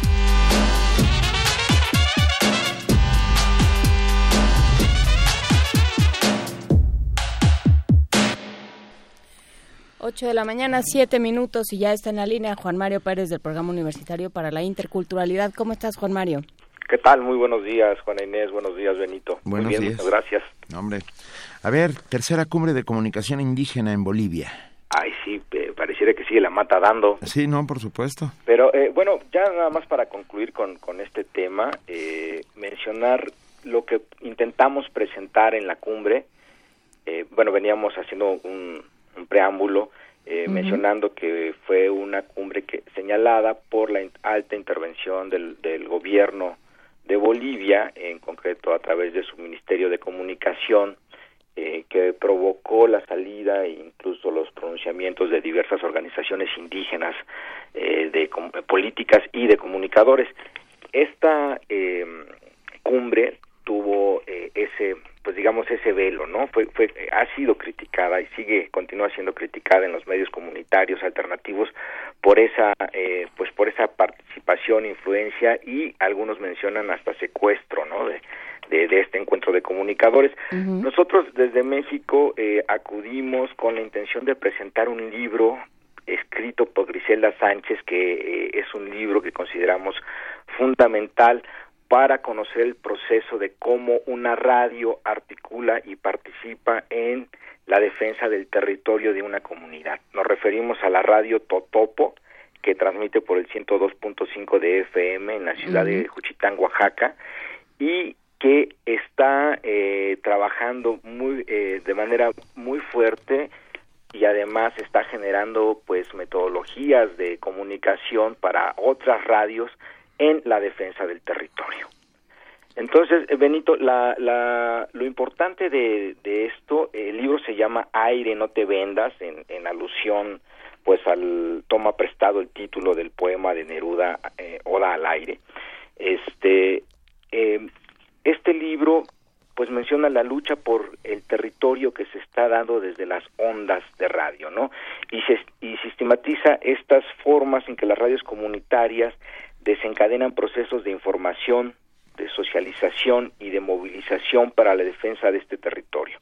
Eh, eh, tenemos que recordar que el istmo de Tehuantepec está siendo eh, pues presa, eh, depredado por estas compañías de, que producen energía eólica. Estas compañías eh, con contratos engañosos pues están despojando de la tierra a cientos y cientos de campesinos en el programa universitario de estudios de la diversidad cultural a través del doctor eh, Nemesio Rodríguez y de la oficina del, del PUIC en Oaxaca, eh, se están construyendo bancos de información en torno a estos megaproyectos de las empresas de, eólicas. Entonces, este libro, generado por una comunicadora indígena, por una comunicadora eh, comunitaria e independiente, está eh, intentamos presentarlo en la tercera cumbre y digo intentamos porque no nos eh, no nos fue concedido un espacio y terminamos haciendo una presentación en pues digamos en el área del comedor que era una suerte de espacio eh, abierto eh, y eh, con muy poca afluencia de comunicadores pero lo interesante de esto es que eh, a partir de que se presentó este libro, diversos comunicadores han empezado a escribir para contactarnos o para pedir que se les contacte con Radio Totopo, puesto que también tienen problemas similares con empresas eólicas o con eh, empresas mineras. Comunicadores tanto de México como de Bolivia, de Colombia y eh, de Guatemala, ¿no? Ante el embate de, de estos megaproyectos de, de, gran capital. Entonces, eh, Juan Inés, tú me, tú me preguntabas la uh -huh. vez anterior que qué estrategias se estaban generando a partir de los comunicadores indígenas. Esta es una y es muy clara, ¿no? Por un lado, eh, la organización para eh, desencadenar procesos de información hacia la comunidad, para también participar y eh, articular a la comunidad en la defensa del territorio, pero por otro lado también la escritura de este propio libro eh, deja, eh, deja en claro una necesidad de compartir, de generar una metodología y de compartir esta experiencia, porque cada vez que se, que se pone en práctica un nuevo proyecto de comunicación, pareciera ser que se tiene que empezar desde cero. Claro. Y claro, y, y en realidad, o sea, si, si algo tiene que suceder con estos esfuerzos es que, es que por un lado se vayan articulando y por el otro se vayan generando modelos reproducibles en otros espacios, o sea, que no que por supuesto son son enormemente importantes como esfuerzos individuales, pero que tienen que ser trasladables a otras partes de la República y por supuesto de toda América Latina, ¿no? y del mundo. Sí, desde luego, y el y la cumbre era el, el, lugar para mostrar este trabajo. Eh, estamos contentos porque bueno se logró en cierta medida y el libro ha empezado a, acaba de aparecer este este mes ha empezado a, a ser solicitado y, y, también bueno tiene un breve brevísimo preámbulo de, de las radios o sea que narra la historia de las radios educativas las radios populares las radios comunitarias y o sea, menciona una, una idea que es básica. Estas radios no se constituyen solo como una respuesta rápida y, y circunstancial a la presión de, de, los cambios, ¿no? Al contrario, son para que una radio tenga éxito es porque fue generada como un, con un trabajo comunitario. ¿no? Uh -huh. Por ejemplo, eh, los hermanos de la radio Gempoj en, en, en Tlahuitoltepec, en Oaxaca, pues todas las, la, las personas que trabajan en la radio están brindando su servicio a la comunidad, están empleadas, por así decirlo. No quiere decir empleadas en el sentido que lo entendemos en la Ciudad de México, que reciben un salario, no, sino que mediante su trabajo en la radio están dando su tequio a la comunidad, su trabajo comunitario. Ellas están contribuyendo con ese trabajo al beneficio de la propia comunidad, ¿no? Entonces, este libro es, es, es eh, muy importante. A mí me gustaría invitar al público a que lo busque. Hay un, este, eh, pueden buscarlo en nuestro blog, que es radio y comunicación indígena.blogspot.mx. o pueden escribirnos a comunicapuic.unam.mx para mayores informes porque además de narrar cómo esta experiencia en el Istmo de Tehuantepec, que es un lugar geopolíticamente estratégico, tanto para Oaxaca como para el país y para Mesoamérica, eh, porque bueno es un punto en donde los océanos, eh, tú lo sabes, Atlántico y Pacífico se encuentran a menor distancia y los vientos corren con una velocidad desmesurada, eh, está generando por lo tanto este despojo en comunidades en donde ya se instalaron como Unión Hidalgo, La Venta, El Espinal, La Mata, etcétera, etcétera, ¿no? Y las comunidades Icot y Guaves pues están eh, no solamente siendo despojadas de sus territorios, sino también, por ejemplo, la pesca, que es fundamental para las comunidades ICOTS, pues está también se está viendo afectada, ¿no? eh, en este sentido es que eh, el libro nos parece fundamental. Queremos este también eh, comentar que este es el inicio de, de, de un proyecto que trata de, tratará de derivar en dos libros más, uno que narrará la experiencia de procesos de organización comunitaria a partir de la radio, en, eh, en el caso de las minas, a, raso abierto de la Sierra Norte de Puebla, y otro libro en torno también a la eh, expropiación para la construcción de eh, la parota, ¿no? Entonces, eh, pues ante esta sistemática, eh, ante el sistemático despojo de las empresas de, gran capital para echar a andar estos proyectos de, de minas o de producción de energía, pues también los comunicadores indígenas han empezado a sistematizar sus experiencias con la intención de compartirlas, con la intención de generar eh, también estrategias comunes y, por ejemplo, para el caso de Bolivia es interesante eh, porque ha logrado también eh, que su marco jurídico, que sus marcos jurídicos, que sus leyes tomen en cuenta estas. Pues sí, pues sí, y tendremos que seguir muy atentos acerca de todo lo que vaya sucediendo, no solo con las radios eh, indígenas y comunitarias, sino con estos despojos, ¿no? Debemos debemos estar uh, pendientes para que en la medida de nuestras posibilidades, por lo menos uh, contar la historia. ¿no? Y, y que quien tenga que tomar las decisiones pertinentes lo haga de una vez por todas, ¿no?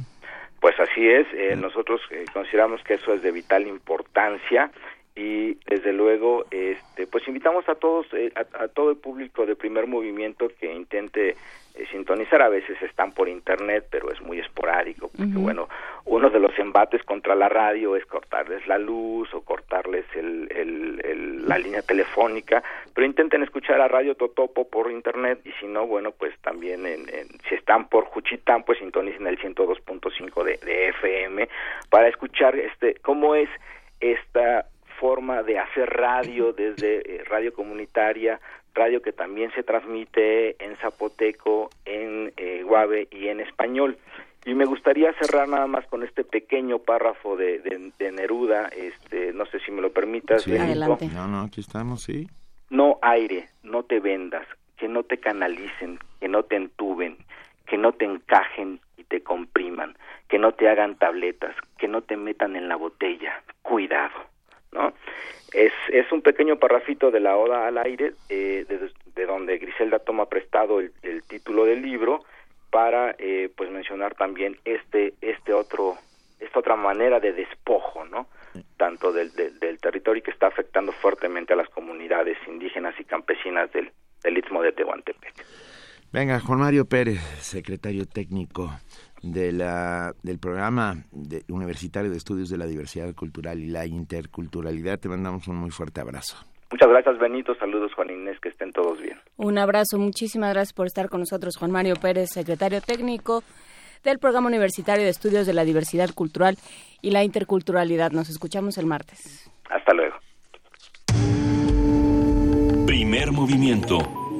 Clásicamente... Universitario. Nota Nacional. Y pues, como un martes y uno, ¿no? Tenemos martes de Meyer. Y tenemos martes de Meyer y agradecemos enormemente al doctor Lorenzo Meyer, profesor investigador universitario, interesado en la historia política mexicana del siglo XX a la actualidad, más toda la demás política, está con nosotros para hablarnos del muro que insisten en que tenemos que pagar. Lorenzo Meyer, bienvenido a Primer Movimiento. Benito, muy buen día. Eh, buen día, Lorenzo Meyer. Este, Mike Pence sale ahora con que vamos a pagar porque vamos a pagar. ¿Qué opinas? Juana Inés, buen día. Pues sí, eh, lo sorprendente es que esa declaración del vicepresidente electo de los Estados Unidos no ha tenido mucho eco en México. Mm. No han querido ni los periódicos, eh, ni sobre todo el gobierno, mm, recibir el mensaje. Cada quien hace como que le habla a la Virgen y dejan que estas afirmaciones del vicepresidente Pence, bueno, vicepresidente electo, eh, pasen sin ningún desafío. Las declaraciones, como ustedes saben, y el, eh, los radioescuchas quizá también ya se percataron, fueron hechas hace unos días en una declaración a la televisión, en un programa de televisión de ABC, en donde Pence dijo que de las promesas hechas por Trump no hay duda que se va a cumplir la de construir el muro en la frontera entre Estados Unidos y México. Y luego afirmó eh, de una manera inequívoca que México lo pagaría y que hay varias maneras de lograr que México pague ese muro. No dijo cuáles eran simplemente eh, lanzó la frase con esa gran seguridad de que ya lo habían estudiado y de que una vez que lleguen al poder, ya sobre la marcha, eh, se verá cómo se va a hacer realidad esta política. ¿Desde hace cuánto tiempo en México su gobierno y su nación, porque aquí eh, estamos involucrados todos. Desde hace cuánto tiempo, repito, no se había visto o se había sentido una amenaza de esta naturaleza por parte de los Estados Unidos. Es una natural, es una amenaza a la pues a la esencia de la soberanía. Estados Unidos puede construir lo que se le dé la gana en la frontera en tanto no perjudique eh, al otro lado. Por ejemplo, si construyera un dique en el río Colorado y no dejara pasar el agua que le corresponde a México, bueno, no tendría derecho a hacerlo, aunque fuera en su territorio, porque hay acuerdos sobre eh, aguas compartidas. Pero la construcción del muro, bueno, pues eh, muy su decisión y su gusto, no podemos, eh, sí, debemos de señalar que no es una eh, política particularmente amistosa, sino al contrario, es el deseo de poner un obstáculo físico y, y sustantivo en una frontera que en algunos puntos sí tiene un accidente natural que lo separa, pero no es particularmente importante, que es el río Bravo. No es importante en el sentido de que se puede eh, cruzar, no es el Amazonas. Eh, y no tiene una gran cordillera que diga uno, bueno, subirla y luego bajarla implica un gran reto. Hay zonas entre los dos países que realmente no tienen ningún obstáculo. Bueno, es una decisión política de Estados Unidos crear ese obstáculo. Si no hay cordillera de por medio, pues nosotros ponemos el muro y es el equivalente y a ver quién lo, eh, lo salta, porque además va a estar vigilado. Eh, al estilo, supongo yo, muro de Berlín o algo por eh, similar. Es una actitud muy dura y negativa que no se tiene en la otra frontera, en la frontera con Canadá. Es, sin duda rijosa, por un lado, y por otro, eh, la tibia respuesta de nuestras autoridades ante las tres o cuatro veces que han repetido esto, pues deja mucho que desear, ¿no, Lorenzo? Pero eh, es sobre todo la segunda parte. Claro. La que dice, nosotros haremos el muro, pero ustedes lo pagarán. Eh. ¿De cuándo acá eh, un país que hace lo que se le dé su gana dentro del país quiere obligar al otro a pagarlo? Sí, cuando los chinos hicieron su muralla eh, contra los invasores, no dijeron, bueno, ahora los invasores que paguen la muralla. Eh, hubiera sido eh, ridículo. Pues esa ridiculez, pero una ridiculez con visos de, em, de que es posible, es lo que está implicando Trump y su vicepresidente. Si por alguna vía lo van a hacer, yo creo que no es eh, pidiéndole al, espero que no sea pidiéndole al gobierno mexicano, bueno, pues son 10 mil millones de dólares, que es una de las cifras que se manejan, 10 mil, 15 mil millones de dólares, más o menos, eh, que costaría el muro, sino que lo van, eh, van a lograr esa cantidad, por ejemplo, poniendo eh, cargos a las eh, remesas que se hagan de Estados Unidos a México, eh, pidiéndole a las empresas que mandan las remesas, pues que eh, le pongan, digamos, un impuesto, algo por el estilo. en cualquier caso, ya es una actitud muy, pues muy negativa. Y esto viene casi de la noche a la mañana. Durante mucho tiempo eh, se insistió en que eh, la relación entre los dos países era armónica, que bueno, había algunos problemillas, que el narcotráfico, que los indocumentados, pero que en principio ya estaban ligados los destinos de los dos países en el sentido de un libro que escribió un embajador francés reciente en México, Alain Rouquier, que se llama México, un país de la América del Norte. En ese libro la tesis es que si bien México por su historia tiene una liga con América Latina, eh, el gobierno mexicano, Salinas, eh, decidió romperla y apostar por la liga de la geografía, que estamos unidos por la geografía con nuestros dos vecinos del norte y esa fue la apuesta mexicana. Bueno, no sé si es la mejor manera de explicar eso, pero es una manera de explicarlo. Como sea, se hizo la apuesta y desde México se pensó que esta manera de resolver nuestros problemas eh, uniéndonos económicamente a Estados Unidos y bastante políticamente y yo diría que hasta culturalmente ya quedaba resuelta eh, la parte más difícil que de nuestro proyecto nacional que en 1982 se vino abajo con la crisis que presidió López Portillo. No pudimos hacer un desarrollo eh, relativamente independiente, eh, entonces vamos a colocar el pequeño cabuz mexicano en la gran en el gran tren norteamericano y hay que nos lleven por donde ellos quieran, pero que nos lleven. Y no se pensó que esa brutal dependencia en algún momento podría alguien que dirige ese tren decir, oigan, desconecten el cabús y déjenlos ahí, a ver qué, qué le cómo, cómo salen de ese problema.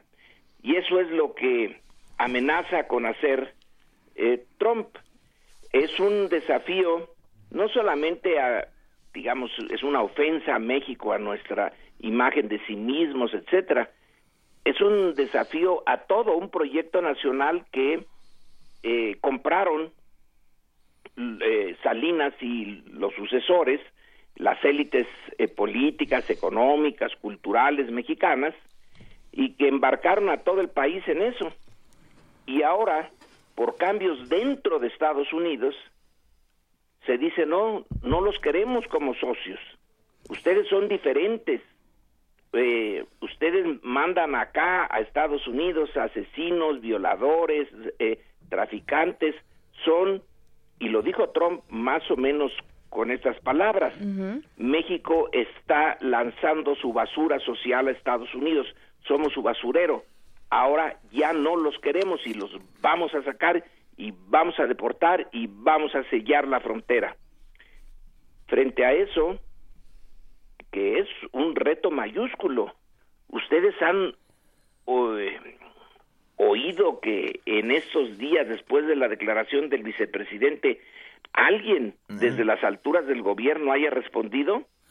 Es que yo creo que ahí está ahí está el punto, eh, Lorenzo, porque porque lo pueden haber pueden haber consolidado de alguna forma una plataforma, una un discurso de, de candidatura sobre esta idea de ya no nos vamos a dejar, este, estos son unos abusivos y los vamos a echar y los vamos a hacer que paguen y los vamos a castigar. Y eso puede haber sido, pero no puede ser que la diplomacia mexicana esté desdibujada hasta ese punto.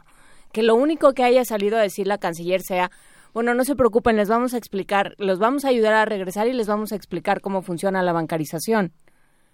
Y, no haya una toma de postura no no hay seria o sea que, que, México no se no se consolide como un país que tiene una presencia que México sea o sea que se esté mostrando de, de esa manera tan agachona por ponerlo en algún término no Juana Inés tú dijiste eh, es el discurso de la eh, campaña electoral pero ya pasó la campaña electoral claro entonces ahora es el discurso del programa de gobierno de alguien que ya ganó y que está peor.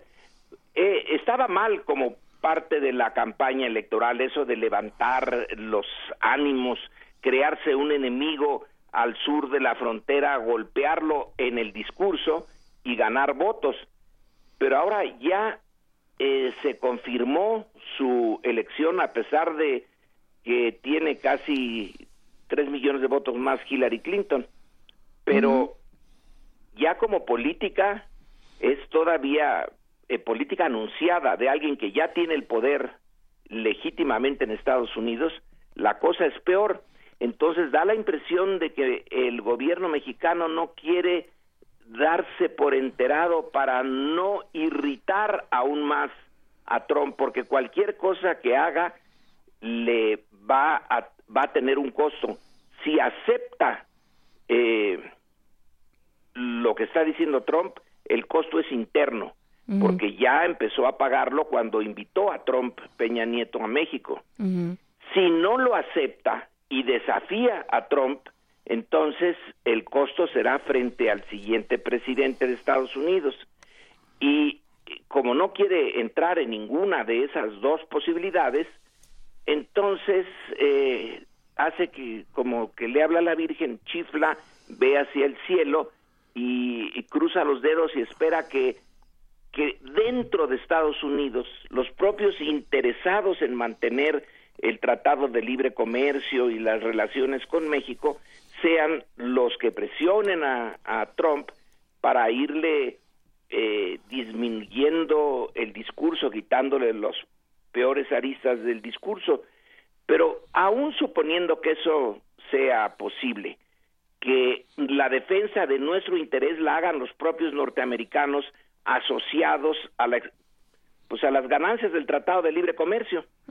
Eh, quedamos a merced de ellos de todas maneras, o a merced de Trump, o a merced de los que eh, no aceptan la idea de que esos eh, montón de años que hemos tenido el Tratado de Libre Comercio, pues eh, se vean echados a la basura y pierdan lo que ya invirtieron y lo que pensaban seguir invirtiendo. Pero en cualquier caso, la soberanía de México, que siempre ha sido relativa, nunca hemos sido un país soberano en el sentido profundo del término, no podemos serlo por la disparidad de fuerzas frente a Estados Unidos. Pero bueno, hubo tiempos en que se medio defendía con éxito esa eh, soberanía limitada, pero en ese momento pues están pasmados los dirigentes no solamente políticos, sino los económicos y los eclesiásticos y todos los que dirigen a México, yo no veo que eh, y los estén, académicos eh, presentándole a la sociedad mexicana una una propuesta para defendernos de Trump. Sí. No, no será, eh, me quedé pensando, Lorenzo Meyer, ¿no será que pecamos en nuestras relaciones con los Estados Unidos de ingenuos durante muchos años, pensando que eran amigos y no sencillamente vecinos? Uno no tiene por qué invitar al vecino de la casa de junto a cenar, y menos si su perro hace caca todas las tardes en mi puerta, pues, ¿no? Ah, no lo sé, a lo mejor creo que uh, ser obsequiosos, la autodeterminación como nación uh, tiene que ver con un, pasa por un montón de lados que lamentablemente en México no están, no están siendo avalada por nadie, pues, ¿no? Tienes eh, razón, Merito, pero yo a tu, a tu observación le haría una observación. Sí. Eh, pensar ingenuamente que la élite política mexicana puede ser ingenua eh, cuando te demuestra todos los días que es brutalmente realista, uh -huh. que le importa un pepino en eh, si su interés va en ello, pasar por encima de disposiciones legales, de valores morales, etcétera, eh, pensar que fue ingenua en su relación con Estados Unidos, más bien eh, yo creo que fue eh, muy convenenciera, como no pudo resolver el problema de un modelo económico y político quebrado a partir de los 1980 se hizo eh, se le hizo fácil eh, abrirse todavía más de lo que ya estaba a Estados Unidos pensando que a los norteamericanos les convenía y que a ellos como dirigentes también aunque el grueso de México pues quedara en calidad todavía de mayor dependencia de Estados Unidos. Uh -huh. No creo que fuera ingenuidad. Los países no pueden ser amigos, amigas las personas. Claro. Pero un país tiene intereses y se rige por el realismo político donde lo que busca siempre es su aumentar su poder o mantener su poder o su conveniencia y lo que le pase al otro pues eh, en la medida en que no repercuta dentro del país eh, que va a tomar las medidas de manera negativa, pues que se lo lleve el infierno. Eh,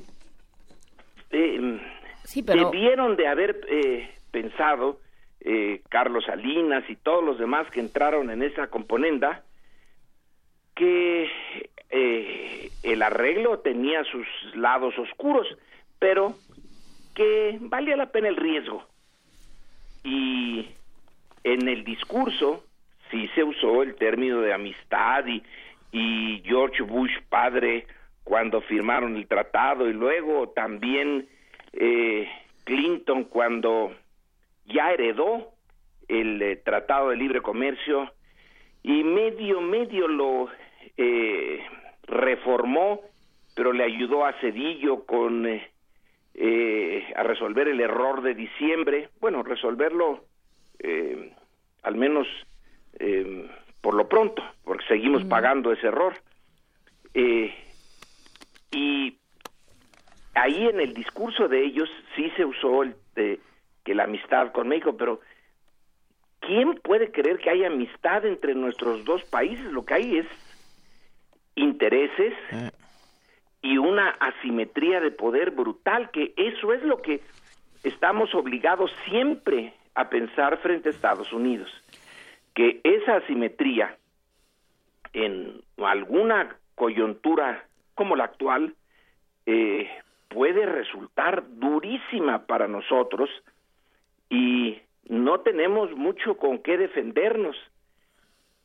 Yo creo que sí lo eh, debieron de haber pensado, pero consideraron que eh, la apuesta valía la pena, la hicieron entonces y ahora le dejan a Peña Nieto y a nosotros eh, el resolver cómo van a enfrentar eso y Peña Nieto aparentemente lo está intentando resolver no diciendo nada. Lo está evitando. Y la amistad eh, no, no existirá entre los pueblos, pero sí tiene que haber, sí tiene que existir, o por, por lo menos en eso se tendría que basar un pacto un pacto de gobierno entre el gobierno y, y, y, su gente. Y eso es lo que no está sucediendo, pensando en la cantidad de mexicanos que dependen de esa economía, que están en Estados Unidos, en este cabuz del que tú hablabas. No, no se ve por dónde se, se va a resolver si no hay una voluntad del, del gobierno estadounidense, que aparentemente no la hay. Entonces, no, bueno, no la hay porque consideran que tienen, desde la óptica de Trump, tiene más que ganar con sus bases sociales, uh -huh. demostrarle en un campo en el que tienen todas las cartas en su mano que es un presidente duro, que pone los intereses del de norteamericano eh, golpeado por el, eh, la brutalidad del neoliberalismo, por empresas como Carrier o Ford, que son tan poco patriotas que exportan sus empleos a, México, ahora tiene la oportunidad de decir, miren, eh, estoy cumpliendo con, eh, con mis promesas, ya Carrier dijo que no iba a mandar mil empleos a México, ya Ford ahorita está diciendo que no va a cerrar una planta, ya no me acuerdo en dónde, uh -huh. eh, y la Ford está eh, negociando mejores condiciones impositivas. Ahí están sacando raja los dos, eh, Trump y las supuestas empresas a las que amenazó y que ahora sumisas aceptan ya no hacer tantos negocios con México. El único que le está pagando realmente es México. Pues habrá que ver, Lorenzo Meyer, eh, nos escuchamos en 15 días para ver en qué va esto y cómo nos pesca la Navidad. Bueno, a ver si en esos 15 días no pasa otra. bueno, si pasa algo tremendo te esta. llamamos. Si pasa algo Benito. tremendo te llamamos. Un, un abrazo, Lorenzo Meyer. Juana Inés, hasta luego. Gracias. Hasta luego. Primer movimiento. Clásicamente... Incluyente. Nota Internacional. El pasado domingo se llevó a cabo un plebiscito en Italia para decidir si se realizaría la mayor reforma constitucional del país desde 1948. Esta reforma implicaba principalmente cambios internos en la organización política de Italia. De acuerdo con el primer ministro italiano Matteo Renzi, las modificaciones que planteó buscaban reducir la burocracia de Italia y convertirlo en un país más competitivo. Sin embargo, la reforma constitucional fue rechazada por el 60% de los votantes, por lo que Renzi, aceptando la responsabilidad del resultado del referéndum y tras dos años y medio en el cargo, presentó su renuncia como primer ministro este lunes. Eh, con lo cual suma, se suma a la lista, creo que son 50 o 60 primeros ministros desde la Segunda Guerra Mundial. Ahora lo, lo, no, los, no, en esta semana por lo menos llevamos tres de según, según fuente ofici fuentes oficiales, Sergio Mattarella, presidente de la República Italiana, pidió a Renzi aplazar su dimisión hasta que se apruebe la ley de presupuestos para el 2017. Vamos a platicar sobre lo sucedido, las reformas constitucionales que pro proponía el plebiscito los panoramas que se abren para Italia y para otras naciones en, en Europa con el doctor Alejandro Salgó Valencia, él es analista internacional de la Facultad de Ciencias Políticas y Sociales de la UNAM. Buenos días, doctor Salgó, gracias por estar con nosotros. ¿Qué tal? Muy buenos días, qué gusto estar con ustedes una vez más y con su apreciable auditorio. Igualmente, eh, ¿cuáles eran estas reformas que le costaron el puesto a Renzi? Bueno, principalmente se trataba de ya reducir poderes de la Cámara Alta, del. Senado, porque pues Italia también tiene un sistema como como México bicameral. El gran problema es que a lo largo de la historia este, las cámaras del legislativo han estado en, en pique, han estado en, en, lucha de poder constante, lo cual pues ha generado una serie de trabas de impas a la hora de pasar leyes, a la hora de este, aprobar reformas y para un primer ministro de corte reformista como como Renzi que intentaba realizar una serie de de cambios y transformaciones al sistema económico que le permitiera mayor flexibilidad y tener herramientas que le, que le dieran paso a la pues a, echar a andar de nueva cuenta la economía italiana, pues se encontró con, con este sistema eh, que data del, del, fin de la Segunda Guerra Mundial, este, en el cual pues no no se mueve nada, el, el Senado entorpece a la Cámara de Representantes, la Cámara de Representantes entra en choque con el Senado y entonces pocas reformas se pasan. Reins intenta, este, por ende, eh, concentrar más poder en su figura de primer ministro, al mismo tiempo ir reduciendo las capacidades del Senado, hacer toda una transformación de un nuevo sistema representativo que pues era ya iniciar el, el fin de esa Cámara Alta, con miras a hacer ya después un sistema unicameral. Pero como la, este, ustedes comentaban hace un instante, pues eh, este, salió el 60% del, del electorado este, a, a, las calles, se volcó y le dio un rotundo no al sistema eh, eh, de reformas a la iniciativa de Mateo Renzi y pues le cuesta le cuesta el trabajo, le cuesta la posición y este ya desde el día de ayer límite al cargo, aunque evidentemente tendremos que esperar la aprobación del presupuesto del año entrante, pero pues ya es el fin de esta era Renzi uh -huh. y pues en los últimos cinco años hemos tenido cinco primeros ministros en Italia, con lo cual nos habla pues un tanto cuanto de la de la incapacidad de que el sistema político encuentre eh, figuras que, que conduzcan al país. Te, te, te me quedo con esta duda, Alejandro Salgó Valencia. Es, ¿era necesario renunciar? ¿Era como para tanto? Y, no sí, sé.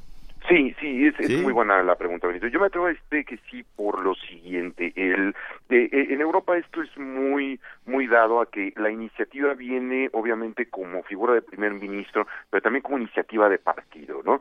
Y este entre eso y la idea de, pues yo no puedo trabajar, o sea, yo no he podido trabajar porque el sistema está empantanado, porque el sistema tiene problemas sistémicos, eh, básicos, estructurales, entonces hay que hacerlo caminar. Si no me dan las herramientas, pongo mi renuncia en la mesa, ¿no? De tal forma que se vuelve también un, un este, eh, eh, una, una prueba de aprobación a, a, lo que se ha hecho y los italianos, como en muchas partes del mundo y hemos estado viendo, este, decide darle la espalda a los políticos y a los partidos tradicionales, ¿no? Con lo cual, evidentemente, se acercan tiempos interesantes, otros dirían turbulentos, uh -huh. este, en el futuro italiano y, por qué no decirlo, en toda Europa. En toda Europa, porque porque bueno, se toman muchas decisiones, ¿no? Por un lado, empieza ya el jaloneo del Brexit y, y salen a decir, no, no, o sea, ya estuvo bueno, no se trata de decir este esto esto con esto sí me quedo de la Unión Europea y con este no, con un un personaje al que llaman el abogado de divorcios de, de la Unión Europea, ¿no? Sí. Que dice, este, no, no se puede, no pueden hacer lo que llaman en inglés cherry picking. Esto sí, con esto sí me quedo y, y con esto no, ¿no? Esta parte sí me gusta de ser parte de la Unión Europea y esta no quiero. Por otro lado está Francia eh, con esta renuncia sacudida por esta, por este anuncio de Sarkozy que hace el jueves pasado de decir no de, de Hollande que hace el, el, jueves pasado de decir yo no voy a la segunda, solo yo no voy a buscar un segundo término solo porque sé que no voy a ganar y que este y que no le puedo dejar ese ese lugar abierto a la derecha y entonces todo su gabinete se empieza a mover también. Austria eh, tiene un vuelco también en sus resultados electorales, todo se mueve ahora en Europa. Este, en efecto, y ese es el caso que también nos deja Italia, ¿no? Porque con uh -huh. la renuncia de Renzi se adelantan las elecciones, llevaba dos años y medio en el cargo, evidentemente este, eh, se queda trunco el, el, proceso y ahora vendrán elecciones. El tema aquí es que una vez más, y como hemos estado viendo, el caso del Brexit, el caso de Trump y otros más, este, el ascenso del de populismo, ¿no? Uh -huh. Y el partido Cinco Estrellas de Italia, de, de este comediante hecho político, Beppe Grillo, este, va a, eh, en ascenso. Este, el tema es que son euroescépticos, eh, para decirlo en otras palabras. Uh -huh. eh, una de sus plataformas es la salida de Italia de la, de la Unión Europea. Este, renunciar a su permanencia y si esto se da pues ya tendríamos severos problemas ya para la estructura de este eh, de esta organización porque este no nada más estamos hablando de la tercera economía de la zona euro sino que también estaríamos hablando obviamente de ya un país que maneja la moneda euro como como su moneda corriente y que pues no tenemos los mecanismos, tuvimos los mecanismos para adoptar el euro, pero en realidad la Unión Europea no tiene los mecanismos para disociar a aquellos que manejan esta moneda. Entonces, sí eh, eh, se volvería más complicado que lo del Brexit y obviamente esto nos habla de un nuevo capítulo en, en esta película denominada El ascenso de los populismos en el en el mundo este eh, con lo cual, eh, pues si le sumamos eh, las elecciones de mayo próximo en Francia con Marine Le Pen, sí vemos que este, alrededor de esas fechas tendremos también elecciones en Alemania, donde si bien la ultraderecha no puede ganar, pero el partido Pelagia ha ido este, en ascenso muy, muy fuerte en cuanto a la obtención de escaños, pues sí estamos viendo cómo están soplando los vientos del, del mundo y que, como hemos platicado en otras ocasiones, tiene que ver con el descontento masivo de los países industriales, democráticos, liberales, en un dejo de antiliberalismo y antiglobalización que en este momento ya se está viendo patente en las en las urnas, ¿no? Entonces, sí vienen tiempos interesantes y el caso italiano no hay que dejarlo de lado justamente por el volumen que representa su economía, el, el PIB italiano y la deuda que tiene Italia, que es 250% de su PIB, este eh, en, en la Unión Europea, ¿no? Entonces, si esto toma ese cariz para el año que entra y se conjunta con otras cosas, pues sí ya estaríamos hablando de los de los últimos este años de la Unión Europea con miras a en un futuro refundar nuevas instituciones, nuevas organizaciones con un nuevo trato, pero este pues lo que sí es cierto es que el mundo que teníamos hace unos escasísimos ocho años, este no ya ciertamente no está aquí y no lo vamos a recuperar. Y, eh, podríamos detenernos un poco en este personaje Pepe Grillo, porque lo que lo que parece ser es que ya los políticos de carrera, por ponerlos en esos términos, ya no son personajes que ya no están funcionando, que están cayendo en desuso, ¿no? ¿Qué, de dónde sale este personaje? ¿Quién es?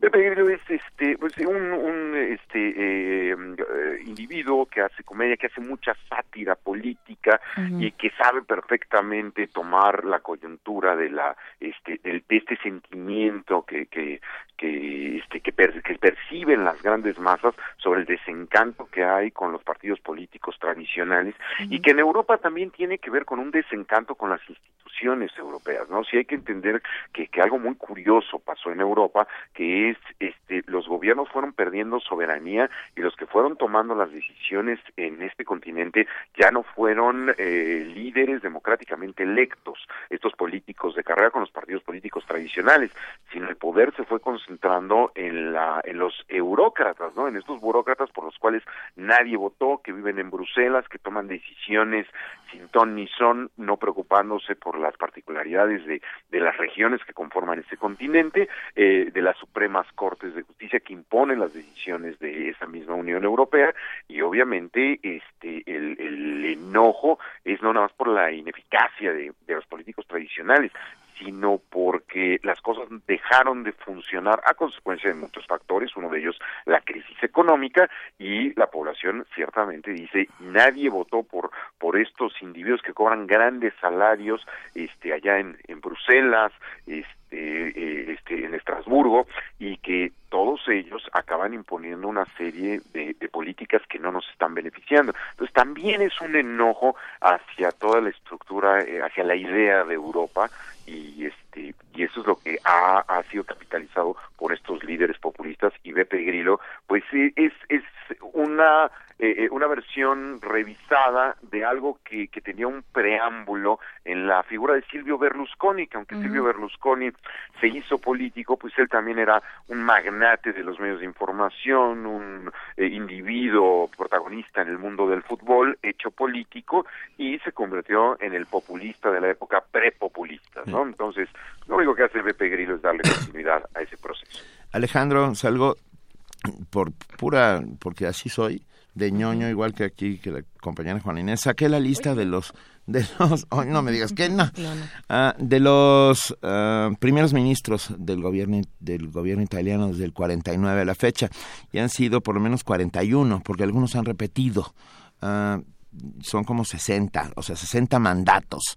Algunos que han durado, por ejemplo, un segundo turno de Andreotti, eh, que duró del 12 de abril del 91 al 24 de junio del 92, pero hay unos de tres o cuatro meses.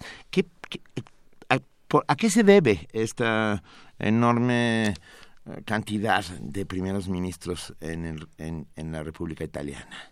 Yo lo adjudicaría a una este, polarización histórica de la política italiana, donde este, vienen desde el fin de la Segunda Guerra Mundial. No hay que olvidar que al finalizar la Segunda Guerra Mundial, los comunistas italianos tenían el control de la política y que Italia perfectamente por la vía democrática se pudo haber hecho comunista. Había una serie de negociaciones nacionales, internacionales, el Vaticano este también influyó, los comunistas no tomaron el poder, pero ese es el, el inicio de una historia que se ve reflejado en esto. Hay una polarización de la de la política eh, eh, crónica en Italia, donde no nada más estamos hablando de, de, comunistas o liberales en aquellos ayeres de la Guerra Fría, sino también entre los regionalismos eh, junto con el Partido Cinco Estrellas. No hay que olvidar que el otro gran partido ahorita en Italia acaba siendo este acaba siendo en ascenso la este la, la, Liga de la Lombardía, la Liga del Norte, ¿no? Ah. Este, separatista, racista, xenófoba, anti Europa también, la extrema derecha. Entonces es un país donde conviven eh, extremos de la de la política y en medio están los clásicos demócrata cristianos, socialistas, etcétera, pero una polarización de vaivenes que le cuesta mucho trabajo a los partidos hacer las alianzas necesarias, no olvidemos que es un sistema parlamentario para poder este tener un gobierno. Entonces, a la primera no concordancia de intereses, se rompen las alianzas, hay que convocar a nuevas elecciones y es ahí donde vienen las, las fechas de caducidad eh, tan eh, cortas que tienen los gobiernos en Italia, ¿no? Entonces, este, aunque hay momentos de cooperación política, también hay momentos de, nula participación, de, nulos consensos, y eso es lo que nos va adelantando a las elecciones, y ese es el, el panorama que hemos tenido este, en estos, en estos 70 seis años de vida este, democrática de Italia. Claro, y que a ver cómo, cómo prosiguen, ¿no? Porque, porque sí, a esto, sea, si ya de por sí hay vientos separatistas, nos dice Judith Meléndez en Twitter, en Austria ganó otros separatistas, y claro, ¿no? Este es alguien que también pertenece a este grupo de los euroescépticos, como los llamas Alejandro Salgo. Este, digamos, Italia, Italia ya estaba, estaba atomizada, pues se va a atomizar más, parece ser, o se va a unir en torno a alguien que les ofrezca quién sabe qué.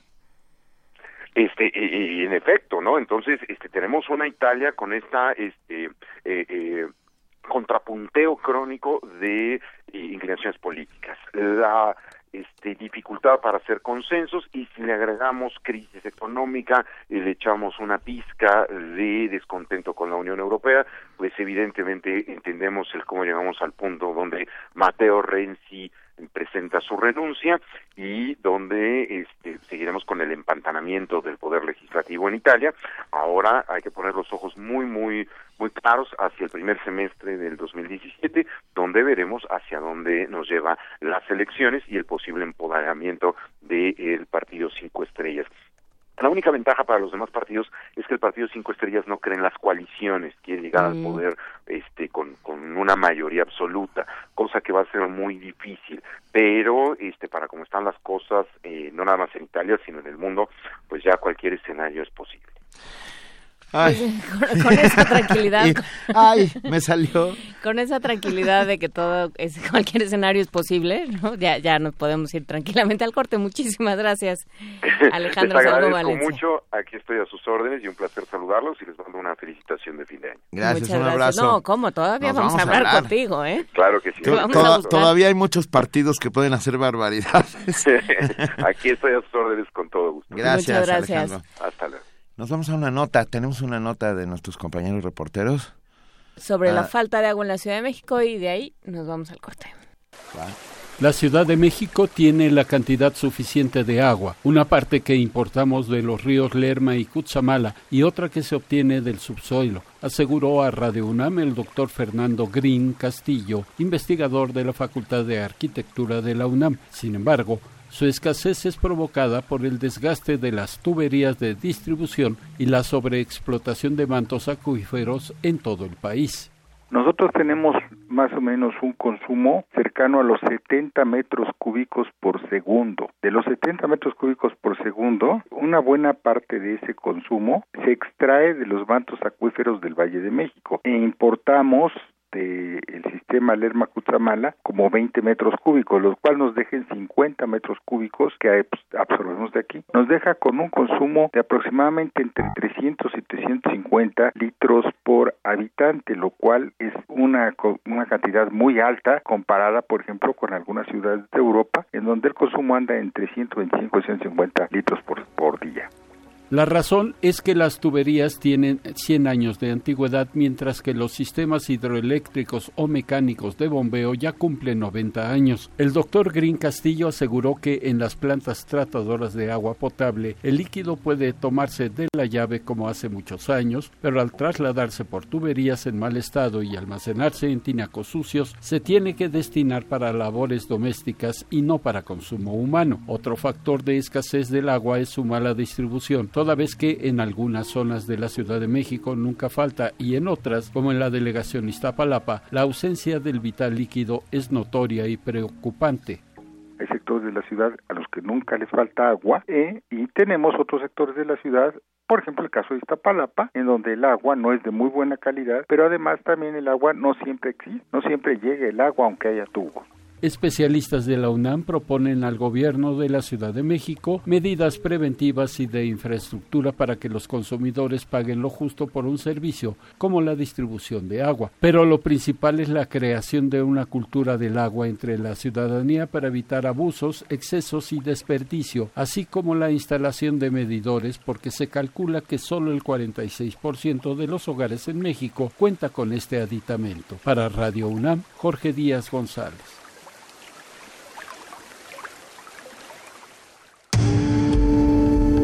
Primer movimiento. Clásicamente... Diverso.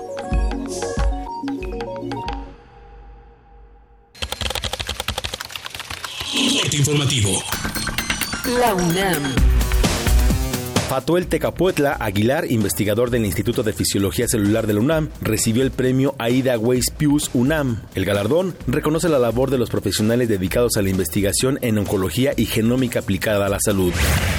La Facultad de Odontología de la UNAM y el Instituto Nacional de Cancerología, en colaboración con los gobiernos federal y de la Ciudad de México y la Universidad Autónoma Metropolitana, lanzaron la campaña El cirujano dentista en la prevención y detección temprana del cáncer bucal. Habla Arturo Fernández Pedrero, director de la Facultad de Odontología. El poder proveer las herramientas necesarias para un diagnóstico y tratamiento de lesiones que sea oportuno el poder tener un diagnóstico histológico 100% gratis, el establecer un registro nacional de lesiones bucales y darle seguimiento para establecer medidas de prevención en nuestro país. Eso sería la intención de este kit de diagnóstico de cáncer bucal. Nacional. El jefe del Ejecutivo Federal firmó el decreto para que México cuente con cuatro nuevas áreas naturales protegidas. Se trata de la Reserva de la Biosfera Caribe Mexicano, Islas del Pacífico, Pacífico Mexicano Profundo y Sierra de Tamaulipas. Economía y finanzas. La Secretaría de Energía concretó la cuarta y última licitación de la Ronda 1 en la que se adjudicaron 8 de 10 bloques en aguas profundas del Golfo de México. Empresas de Noruega, China, Gran Bretaña y Francia fueron las ganadoras. Además, Pemex consiguió socio para el campo Trión con una oferta de BHP Billiton por 624 millones de dólares. Habla Pedro Joaquín Cotwell, secretario de Energía. Hoy es un parteaguas para Pemex.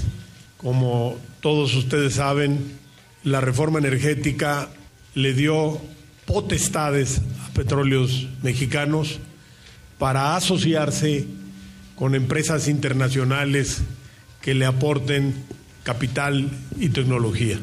Hoy eh, se concreta esta parte de la reforma energética y eso va a ayudar muchísimo a la expansión de Pemex. Alfonso Navarrete Prida, secretario del Trabajo, rechazó que el aumento al salario mínimo sea una medida improvisada. Yo quisiera decirles que no es una medida anecdótica y que esto que pasó en el tema de salario mínimo y que acordó la Comisión Nacional de Salarios Mínimos no fue producto de una mera casualidad o de una ocurrencia, sino que se enmarca en una serie de acciones que hemos estado haciendo desde hace cuatro años.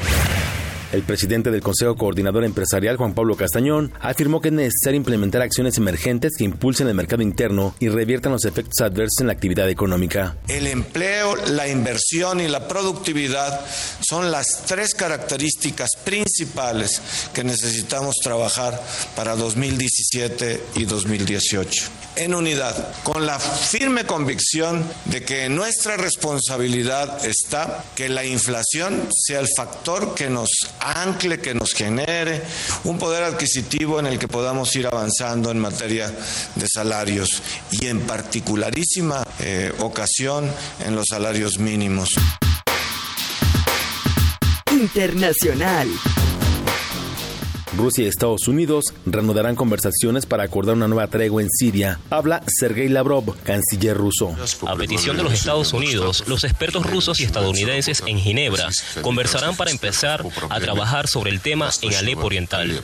Durante las consultas ruso-estadounidenses se acordarán las rutas particulares y un calendario para la retirada de todos los militantes de Alepo Oriental. El jefe negociador de la Comisión Europea, Michael Barnier, aseguró que la negociación del Brexit durará un máximo de 18 meses. Tenemos menos de 18 meses para negociar. Es un plazo corto. Si el Reino Unido lo notifica al Consejo Europeo a finales de marzo del año que viene, como anunció la primera ministra Theresa May, podemos decir que las negociaciones comenzarán unas semanas después y que podríamos alcanzar un acuerdo sobre el artículo 50 en octubre del 2018.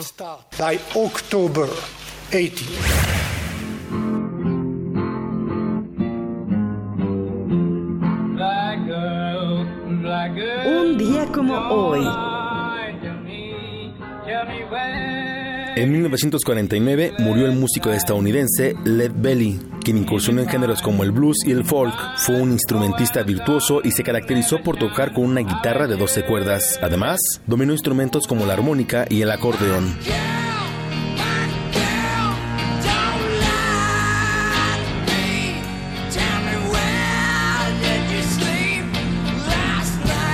Hasta aquí la información. Buenos días.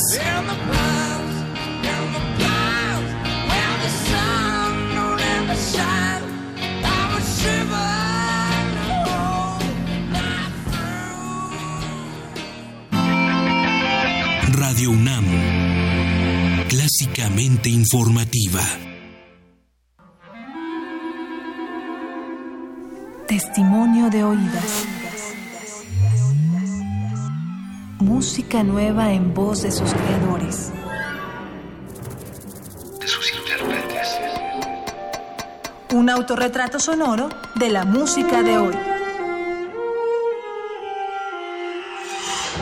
Escúchanos por el 96.1 de FM los martes y jueves a la 1 a.m. o en su retransmisión los sábados y domingos también a la 1 a.m.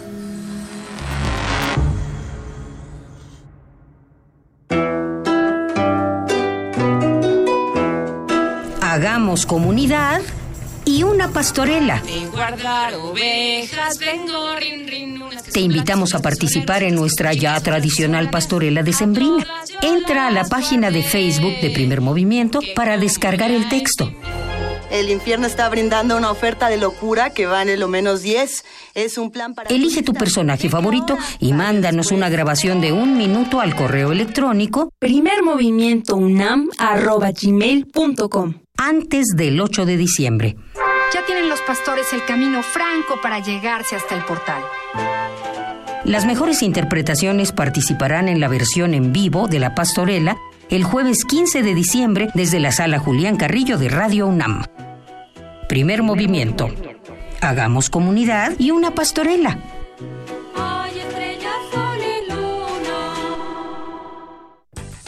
Partido del Trabajo, más vivo que nunca. Así quedó de manifiesto con la confianza depositada por el pueblo de México a las candidatas y candidatos en estados, distritos y municipios del país.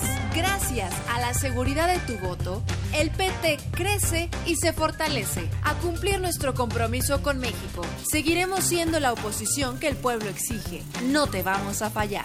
Partido del Trabajo, orgullosamente de izquierda. Sumérgete en la música del planeta. Encuentra las perlas acústicas en el Mapamundi.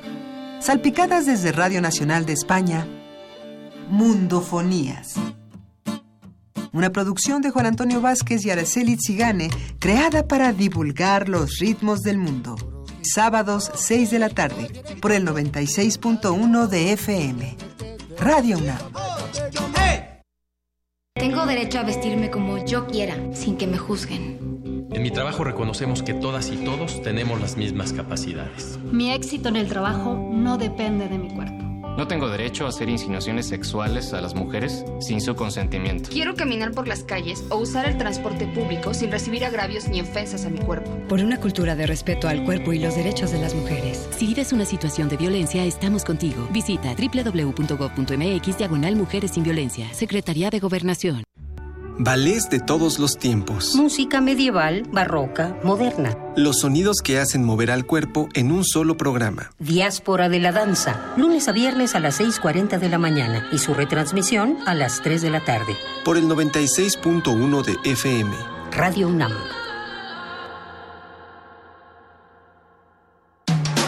Búscanos en redes sociales, en Facebook como Primer Movimiento UNAM y en Twitter como P Movimiento o escríbenos un correo a primermovimientounam@gmail.com.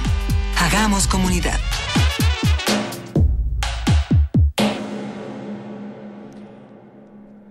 De la mañana con 10 minutos nos habla Sergio Arellano al 5523, no, 5536 43 39 dice, extraño mucho a Luisa. Diría John Lennon, no es el único la extrañamos mucho, pero ya mañana va a estar aquí, los tres son grandiosos, dice, muchísimas gracias, gran programa. Pues sí, extrañamos a Luisa, pero ya mañana va a estar por aquí, tuvo que ir a arreglar unos asuntos este, administrativos. Por lo pronto vamos a una nota sobre un tema siempre muy, que siempre nos deja llenos de alegría, que es el síndrome metabólico. Entre los signos que podemos observar para saber si una persona tiene síndrome metabólico está el exceso de grasa alrededor del estómago, que los niveles de colesterol bueno sean bajos y que los triglicéridos, glucosa y presión arterial estén por arriba de lo normal. El síndrome metabólico es causado por una dieta alta en calorías, que al combinarse con estas alteraciones colocan a la persona en riesgo de desarrollar enfermedades graves. Al respecto habla el doctor Juan Pablo García, del Servicio Médico de la Facultad de Estudios Superiores Iztacala de la UNAM. Fundamentalmente es factor de riesgo para tres tipos de enfermedades básicas. Uno son problemas del corazón, problemas coronarios que se refieren a, la circulación dentro del corazón, con riesgo a desarrollar eh, angina de pecho o hasta un infarto. El otro problema fundamental que se ocasiona como riesgo es el desarrollo de lo que se conoce como accidentes vasculares cerebrales, que pueden ser rupturas o obstrucciones en la circulación cerebral, y diabetes mellitus tipo 2 fundamentalmente. El diagnóstico temprano es muy importante para prevenir y tratar el síndrome.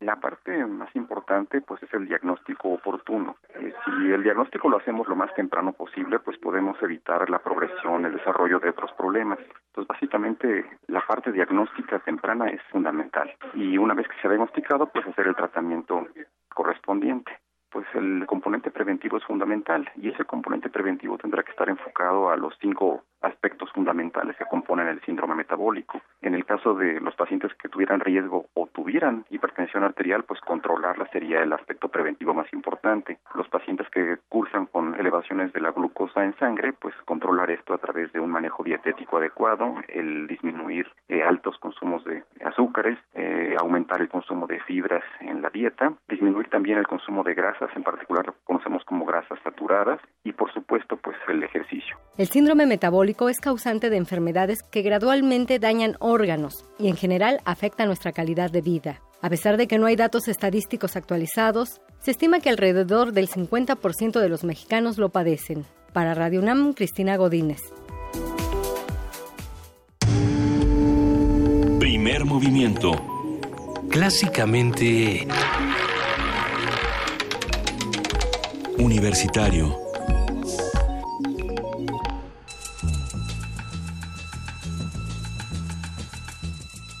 Es hora de poesía necesaria.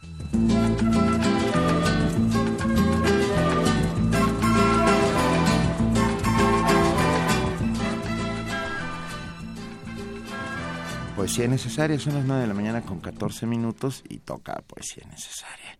Y yo estoy muy contento de estar aquí porque, ah, a ver, hay un poeta asturiano llamado Antonio Gamoneda, nacido en 1931, eh, recipientario del, del Premio Cervantes de Literatura, que estuvo ahora en la Feria del Libro de Guadalajara. Es un gran, gran poeta que vale la pena ah, conocer y, y, escuchar porque de verdad, de verdad es un buen poeta. Y bueno, lo trajimos hoy aquí hasta esta mesa con su blues del cementerio. Antonio Gamoneda. Conozco un pueblo, no lo olvidaré, que tiene un cementerio demasiado grande hay en mi tierra un pueblo sin ventura porque el cementerio es demasiado grande. Solo hay cuarenta almas en el pueblo. No sé para qué tanto cementerio. Cierto año la gente empezó a irse y en muchas casas no quedaba nadie. El año que la gente empezó a irse en muchas casas no quedaba nadie. Se llevaban los hijos y las camas, tenían que matar los animales. El cementerio ya no tiene puertas y allí entran y salen las gallinas. El cementerio ya no tiene puertas y sale al camino las ortigas. Parece que saliera el cementerio a los huertos y a las calles vacías. Conozco un pueblo, no lo olvidaré. Ay, en mi tierra sin ventura, no olvidaré a mi pueblo. Qué mala cosa es haber hecho un cementerio demasiado grande. Primer movimiento. Clásicamente reflexivo.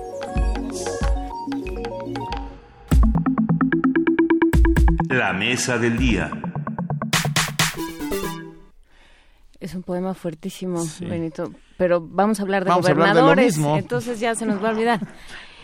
Los problemas económicos y la crisis de inseguridad y corrupción que enfrentan diversos estados de la República Mexicana demandan a los nuevos gobernadores incrementar los esfuerzos, modificar las estrategias y emprender acciones que combatan los males prevalecientes. Miguel Ángel Yunes tomó protesta como gobernador de Veracruz, heredando una gran deuda pública y elevados índices de inseguridad. Carlos Manuel Joaquín González llegó a Quintana Roo prometiendo impulsar la rendición de cuentas y la transparencia.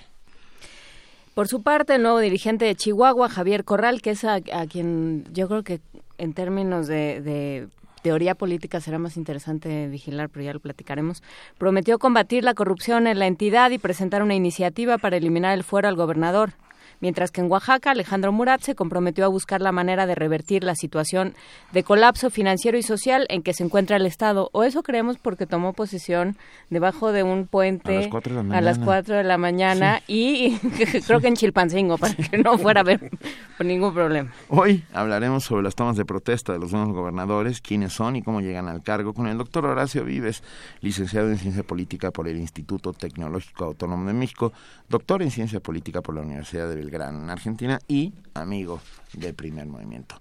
Horacio, bienvenido, muchas gracias. Muchas gracias, pues muy contento de estar aquí con la comunidad de Primer Movimiento y con estos sobrevivientes de la FIL. ¿Qué tal? Como los grandes. Pero a ver, sobrevivientes de la FIL, pero ahora nos tocan los gobernadores. ¿Qué, qué, ¿Cómo vemos estos cambios? Eh, pues mira, en efecto ya con lo del primero de diciembre termina pues prácticamente la última tanda de eh, gobernadores producto de las elecciones de junio de este año. Nada más hay que recordar que falta Puebla, eh, que va a ocurrir hasta el año que entra. El, el, cambio es el, a finales de enero, principios de, de, febrero, 31 de enero, pues. Y que el fin de semana tuvimos la elección de Zacatecas. Así es, y aparte tuvimos elecciones, dos elecciones extraordinarias. Pero bueno, vamos, primero vamos a hablar de los gobernadores y luego de la, de la elección extraordinaria, si, si les parece. Eh, y bueno, creo que está muy claro, en la, introducción ustedes lo, mm, lo, lo, plantearon muy bien, pues tiene que ver con eh, el mandato de las, de, las urnas, pues claramente tiene que ver con un proceso de, de rendición de cuentas, de fue un voto de castigo eh, al mal gobierno, digamos, no solamente fue que el, que el PAN ganara siete gobernaturas, porque también el PAN perdió, el PAN perdió, el, la alianza PAN eh, PRD perdió en Sinaloa y perdió en Oaxaca, entonces tiene que ver el, el mensaje principal del electorado en ese momento pues fue mm, eh, un voto de castigo eh, con, el, con el mal gobierno. Y creo que eso es lo, lo que tienen políticamente eh, en la mente estos gobernadores que empiezan su gestión. eh, que saben que, que, que, el voto cuenta, que tienen una cantidad muy importante de desafíos eh, por resolver y bueno, pues tienen que empezar a, a hacer eh, buen gobierno porque si no ahí está la sociedad y el electorado que se los va a, a restregar en las urnas, ¿no? Y sí se los restriega, porque luego... O se los restriegan las urnas, pero y luego y luego desaparecen, como, como Duarte. O sea, ahí el problema es que no falta la otra parte. No hay realmente... O sea, no llegan con una idea clara de ya no se puede actuar impunemente. Y los candados que, que debería imponer desde la federación hasta el estado para que este tipo de cosas no vuelvan a suceder nunca, pues, ¿no?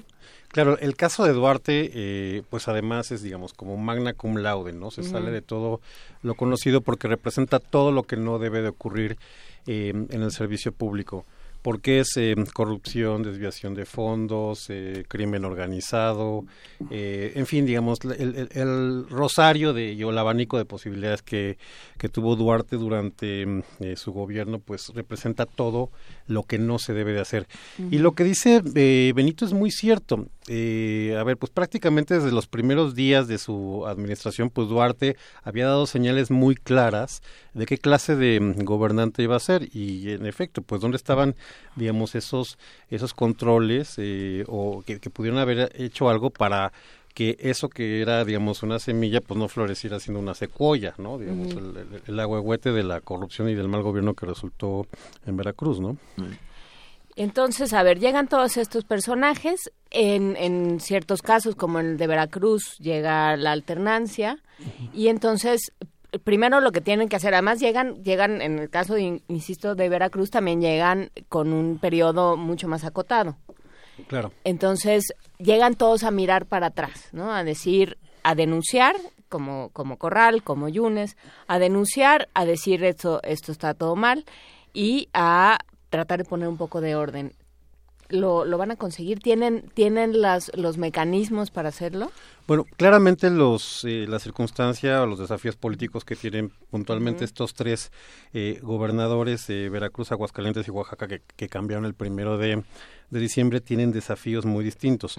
Eh, en el caso de, de, Veracruz, pues tienen efecto el problema, eh, digamos, eh, político y de opinión pública más grande que resolver y en efecto, digamos, en un periodo de tiempo muy corto, porque otra vez en 2018 van a haber elecciones de gobernador en Veracruz. Bueno, sabemos que a los veracruzanos les encanta estar en elecciones. El año que entra va a haber elecciones para alcaldías, presidencias municipales y esto también va a ser otro de los aspectos que seguramente va a tener muy en el hoy gobernador Yunes, porque seguramente si no empieza a dar resultados en el inmediatísimo plazo, pues lo van a cobrar en las elecciones del año que entra de, de junio de, de ayuntamientos.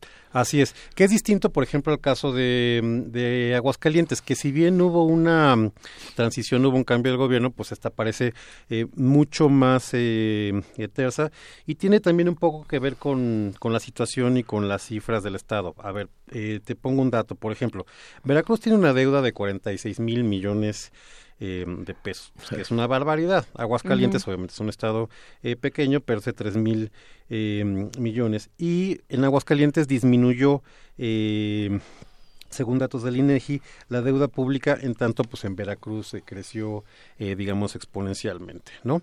eh, Oaxaca, por supuesto, tiene otros eh, desafíos muy puntuales, por supuesto, tiene que ver con, eh, a ver si es cierto que ahora sí que el, el, el, gobierno federal y el gobierno del estado son del, del mismo color, pues van a tratar de resolver de una vez por todas el conflicto magisterial, ¿no? Digamos que, que, que ya sabemos que lleva eh, gobiernos, lustros y décadas ahí, se ve muy difícil que lo vayan a resolver. Y, con la pujanza y, el entusiasmo que se le ha visto a este gobierno, creo que como que no. ¿eh? Exactamente, pero esa fue una de las eh, de, las promesas eh, de campaña y además entendamos que en el caso de Oaxaca puntualmente ganó el PRI pues, porque hay hubo una división entre del PRD que no permitió pues, tener un, candidato competitivo cuando había dos opciones que atomizaron el voto. En fin, esa es historia que, que ya pasó, pero pues Oaxaca también tiene ese, ese desafío de por sí a la parte crónica de, del rezago social, la parte educativa que es una de las, eh, de las cosas que más lastiman en Oaxaca.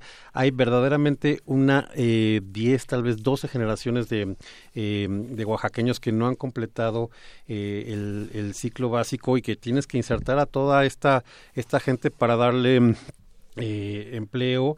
Eh, Oaxaca tiene que resolver, te digo, el, asunto de, la educación de, todos los puntos, retomar la, eh, la rectoría y resolver pues estos enormes rezagos aunados a tratar de diversificar la vocación natural del Estado, que es el turismo, que ha estado muy golpeado por todo el asunto de, de las marchas, el comercio igualmente, y tratar de captar o de generar otro tipo de inversiones. Digo, sabemos que de manera incipiente y natural, pues Oaxaca puede ser un centro muy importante para la captación de, energía eólica, de inversiones para ese, proyecto y que le pudiera dar, digamos, un perfil de desarrollo eh, a la entidad, ¿no? Yo, yo, yo lo que pasa, me pregunto, y me pregunto desde hace mucho tiempo, ¿por qué los nuevos gobernadores llegan, ven el estado de las cosas, literalmente, y no hacen arqueos y denuncias penales? Ah, eso es algo sorprendente. ¿Será que se protege, se cuidan en salud? ¿Cómo se llama? ¿Cuidarse en salud? Se Curarse en salud. Se curan en salud porque cuando ellos se vayan puede pasarles lo que intentan. Es muy raro, o sea, no ha habido denuncias penales de los gobernadores a sus antecesores, que era como un principio básico de relación para congraciarse mínimamente con el pueblo que fue saqueado, ¿no? Y era por lo menos como una de las promesas de la alternancia. Pues Exacto. Mira, eh, yo aquí difiero un poco contigo, Benito, porque creo que el mandato eh, de los eh, de, los electores y sobre todo políticamente los gobernadores que eh, obviamente saben sacarle raja política ¿no? a, la situación en la que llegan, pues tiene que ver con tratar de em, perseguir ¿no? a, su, a, su antecesor.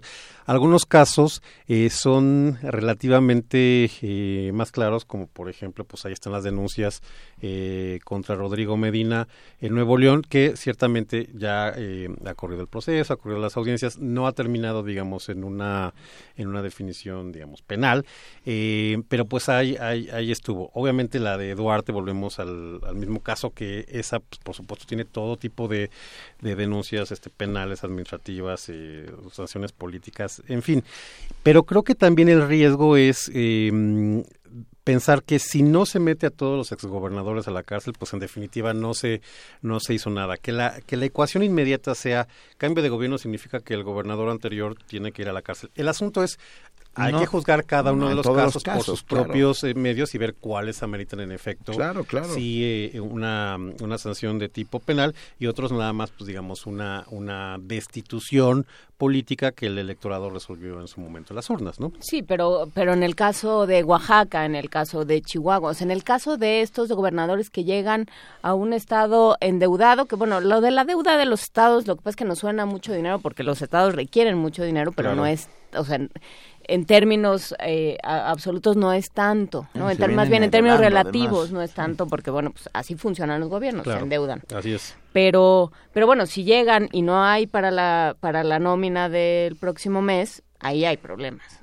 Claro, que es, es, es, digamos, ya el extremo que llegamos a ver en, en Veracruz, ¿no? Teníamos esta huelga de eh, no, no, solamente trabajadores del área educativa, que ya empezamos a ver el conflicto con la Universidad de Veracruzana, sino también de servicios básicos de, de, medicina o en muchos municipios con la recolección de, de, basura. En fin, digamos, ya el, el nivel de de caos en este efecto dominó que se generó en Veracruz pues es brutal, lo cual hace parecer a los demás gobernadores como si fueran prohombres, pero no, en efecto hay que andarlos eh, persiguiendo, monitoreando y dando seguimiento de cuáles fueron las acciones que tomaron, ¿no? Y más allá de que lo haga, eh, que lo haga el, gobierno entrante, le toca a la Federación también, o sea, porque, porque bueno, yo creo que aquí eh, también un tema central en este tema, en este asunto de los gobernadores es qué pasa con las políticas locales, con la, con los gobiernos locales con respecto al gobierno federal, ¿no? y a los organismos federales de vigilancia, de transparencia, de rendición de cuentas. Aquí volvemos a la discusión de, bueno, ¿qué es el ámbito de nuestro pujante eh, federalismo? Cosas que deberían de, de, de ser de competencia exclusiva eh, de los estados y otros que sí pudieran ser sujetos de monitoreo por parte de la federación. El asunto de la deuda, pues obviamente son cuestiones de eh, Congreso local y sabemos que si el partido del gobernador cuenta mayoría en el Congreso, pues digo, le va a conceder eh, los, los, los, despropósitos que, que quisiera. Pero yo a lo que quiero apuntar es que, en definitiva, Otro de los elementos que tienen que tomar en cuenta estos eh, nuevos gobiernos es que eh, no solamente van con ese discurso que señalaste, Benito, de que recibo el gobierno en una situación eh, caótica y voy a hacer lo que pueda, que eso sería, digamos, el discurso tradicional y el de atrás paga que tiene un, un gobierno entrante sino que al, eh, ahora tienen que ver que nos estamos enfrentando a una situación política y económica muy compleja. Ya lo estuvieron mencionando en, en la mesa con eh, Lorenzo Meyer, pero digamos, la realidad que va a enfrentar el país en las próximas semanas y meses va a ser muy decisiva, lo cual muy complicada, lo cual va a eh, llevar a que en efecto sean absolutamente eh, creativos y tengan incentivos para ser mejores eh, gobernantes porque el nivel por un lado de la crítica y por otro lado de la exigencia pues va a hacer eh, que se tengan que poner las pilas que han o no o si no van a seguir siendo castigados y repudiados y señalados como y, y acabar con una suerte igual o peor que la de sus antecesores.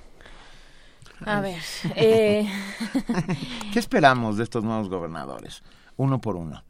Ah, porque creo que al principio Juana Inés eh, muy claramente ah, cifra parte de las esperanzas de una nueva manera de hacer las cosas en Javier Corral.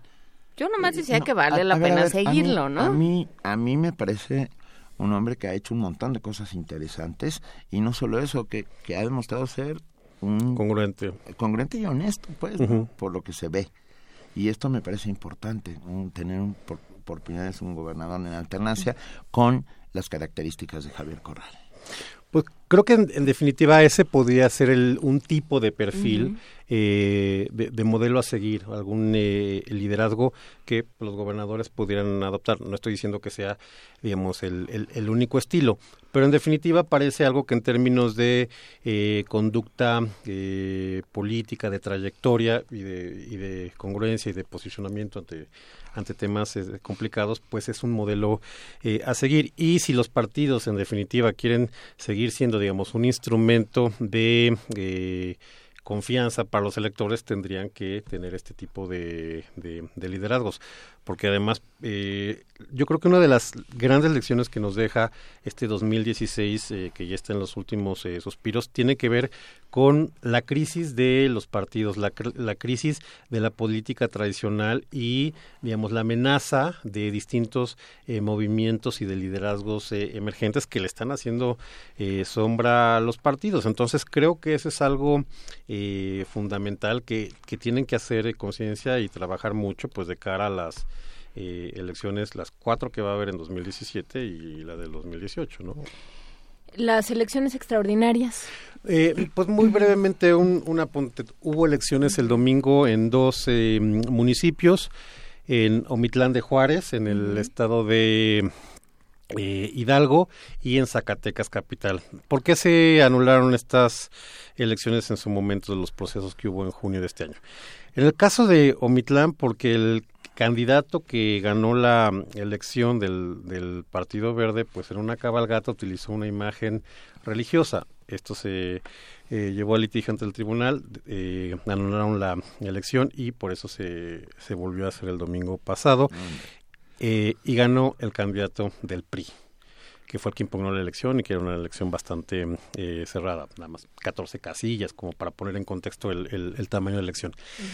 La que resultaba más interesante en términos políticos, eh, pues la de elección de, mm, de, Zacatecas capital y qué es lo que pasó ahí. Ahí el, el, tribunal determinó que la candidata de Morena, que fue la que ganó la elección en su momento, había realizado pues diversos actos anticipados de curiosa. Eh, Morena en lugar de volver a participar en la elección teniendo enormes probabilidades de ganarla, eh, decidió que como a manera de protesta, su estrategia era no presentar candidato, y eh, pues denunciar con esa actitud testimonial eh, la conducta de las autoridades electorales del, del Tribunal Electoral que anularon la elección y llamó inclusive a pues a no votar, ¿no? una suerte de, de, boicot en la elección. Moraleja o la conclusión de todo esto, pues que el PRI salió ganando en las dos elecciones cuando no había ganado ninguna de las dos en, en junio. Para, Para documentar el, optimismo, exacto. A ver, Es que, es que cada vez se pone más complicado esto de las elecciones y las campañas. Y, con, y pensando además que ahí nos viene el 2018 Claro. y que ya todo el mundo... ¿No quieres poner una revista a ver a quién ponemos en la portada? Porque claramente es negocio. Sí, no, por supuesto. La- diga- es que volvemos al, al, al problema de Adán y Eva que hemos platicado muchas veces en este en este en estas mesas sobre el modelo de, comunicación política.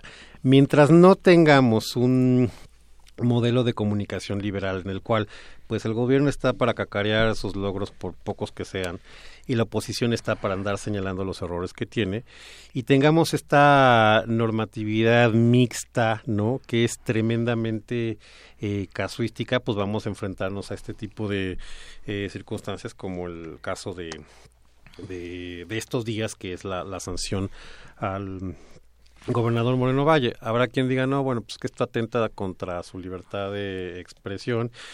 Y otros dicen, no, bueno, pues es que es un abuso porque desde tu posición de servidor público con eh, recursos de los contribuyentes, pues te andas haciendo publicidad. Y estamos en ese en ese debate que no lo vamos a resolver mientras no vayamos a soluciones más sencillas. Pero bueno, en nuestro eh, barroquismo churrigueresco electoral, pues esto se antoja verdaderamente difícil, ¿no? Sí, o sea, si seguimos, a ver, es que es que parece que habría que habría cosas muy simples de resolver Claro. y otras en las que nos metemos en muchísimos problemas, ¿no? O sea, robas, te meto a la cárcel.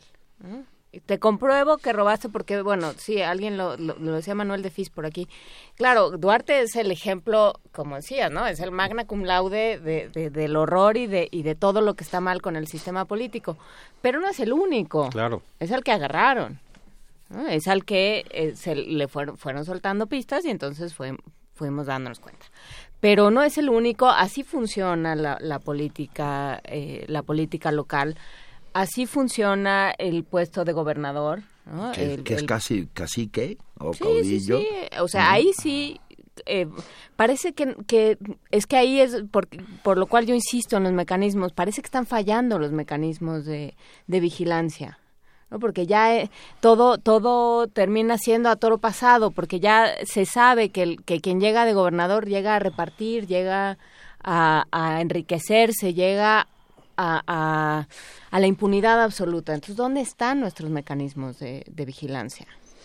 Bueno, ahí en efecto lo que tendríamos que, que pasar es de una cultura, eh, digamos, reactiva a una cultura preventiva. Justamente eh, que los gobiernos pues tengan esta idea. Suena- sé que suena tremendamente eh, utópica, pero pues, tienen que ejercer un buen eh, gobierno. Y, real- y en realidad no es tan eh, complicado, tiene que ver con... ejercer bien el gasto, con hacer adecuadas políticas públicas, con eh, beneficiar a la mayor cantidad de la, de la población de, en, en tu territorio, con no desviar recursos. En fin, digo, tampoco es tan, eh, tan complicado, pero bueno, se contamina en efecto con los favores eh, políticos, con esta tentación eh, un poco inevitable, ¿no?, de tratar de eh, aumentar un poco tu cuenta de banco, ¿no? Y la situación de, de- de tu patrimonio. Y digo, ahí están los, los, los mecanismos que tienen que seguir eh, siendo señalados por parte de la oposición, de la prensa, de la sociedad, pues para que cada vez estas eh, conductas sean eh, las menos. Ahora, lamentablemente, la verdad es que hemos visto que pensando en, la- en estos cambios de gobierno que hubo a lo largo del año, que son muy pocas donde, digamos, la, la normalidad de sencillamente pasar de un gobierno eh, a otro no se ha visto señalada o salpicada o empañada por todos los escándalos de, de, eh, corrupción, desviación de, de recursos. Y también hay que tratar de separar la paja del trigo en el sentido de decir, bueno, pues parte de la, de la vocación natural de, mm, eh, de, de la oposición o de un, un sector importante de, eh, de la población va a ser eh, quejarse. Y no todas estas eh, quejas o denuncias pues tienen que acabar en, en, en una eh, situación digamos penal no digamos por llevarlo al, al extremo que tal vez sea eh, el escurrimiento de sangre que mucha gente quisiera ver nada más porque está inconforme contra un mal gobernante no No, por supuesto, ¿no? Y, y, y- y tenemos que seguir peleando para que la vía sean las urnas. por supuesto Y tenemos es. que ir refinando. Pero, pero sí también o sea, la única, en esta conversación solo ha salido a cuenta la población civil, la, la los ciudadanos, hablando de la elección. Y ya es, y, y, hablando de, de, ser reactivos, pues eso es lo que sucede, ¿no? Durante un sexenio todo el mundo sabe, porque a nivel local todo el mundo sabe, ¿no? Fulano, que ahora es presidente municipal, este puso a su cuñado, le dio el contrato de no sé qué a su a su primo, a su sobrino, ¿no? Y todo el mundo lo sabe. Claro. ¿Y, qué pasa? ¿Estamos esperando que sea nuestro primo el que sea presidente municipal y por eso no decimos nada? No, bueno, hay unas complicidades que son eh, tremendas y son odiosas y eso es justamente lo que tiene que cambiar. Creo que, por ejemplo, un mecanismo institucional que va a ser eh, interesante tiene que ver con cuando se echa a andar y cuando ya quede todo consolidado el sistema nacional anticorrupción. Eh, eso, por ejemplo, me parece un, un instrumento, una visión institucional que es muy importante. ¿Por qué? Porque como antes el asunto de la corrupción no importaba, ¿no? Eh, eh, pues se hablaba, se decía que si era una parte cultural, que si este, que, que, que, si moja salpica, pero mientras haga no importa, en fin, digamos, todas estas eh, visiones eh, patéticas, pues en definitiva ya tuvieron un cambio en términos de la percepción pública y también de la acción de distintos eh, sectores tanto del gobierno como del poder legislativo. Entonces tiene que ver con este cambio de visión de que solamente es una persona, este SAR, que era el secretario de la Función Pública, que se podía encargar de, de mm, digamos, de vigilar y de, y de, de, combatir y de castigar actos de corrupción y ya viene un montón de sanciones tontísimas para ciertos servidores públicos y los grandes elefantes blancos pues se le iban y no no no, no ocurre nada.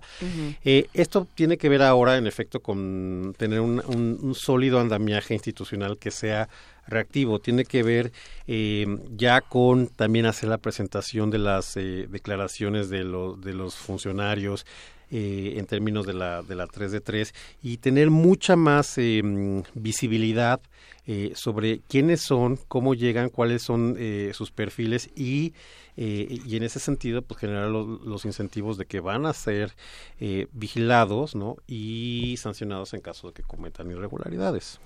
Pregunta Rafa Olmedo por la revocación de mandato. La revocación de mandato me parece interesante, pero yo no la compraría como cheque en blanco. Porque, eh, y aquí jugándole un poco al abogado del diablo, vamos a suponer que un eh, alguien que está en un cargo ejecutivo, digamos un presidente municipal, un gobernador o un presidente, pues está eh, desarrollando razonablemente bien su, su, su, trabajo, el desempeño de su encargo, pero tiene una, mm, una legislatura que les en contra. Y esto además cada vez es más eh, posible que se dé, digamos, presidentes que llegan por una buena campaña, un enorme arrastre electoral, se convierten en en cabezas del Ejecutivo, pero que no tienen un respaldo en el Congreso. Entonces, si los partidos de, de oposición se se organizan para irle cerruchando el piso, pues podrían, por una mezquindad política, sacarlo del cargo. Entonces, eh, son pros y contras del sistema presidencial vis a vis el sistema parlamentario. Ya platicaron eh, hace rato sobre el asunto italiano y nosotros decimos, no, bueno, pues es que entre los malos gobiernos que tenemos un, un mandato rígido en este sistema eh, presidencial, pues qué horror si te toca un mal gobernador, un mal presidente, tener que esperar hasta que termine el mandato.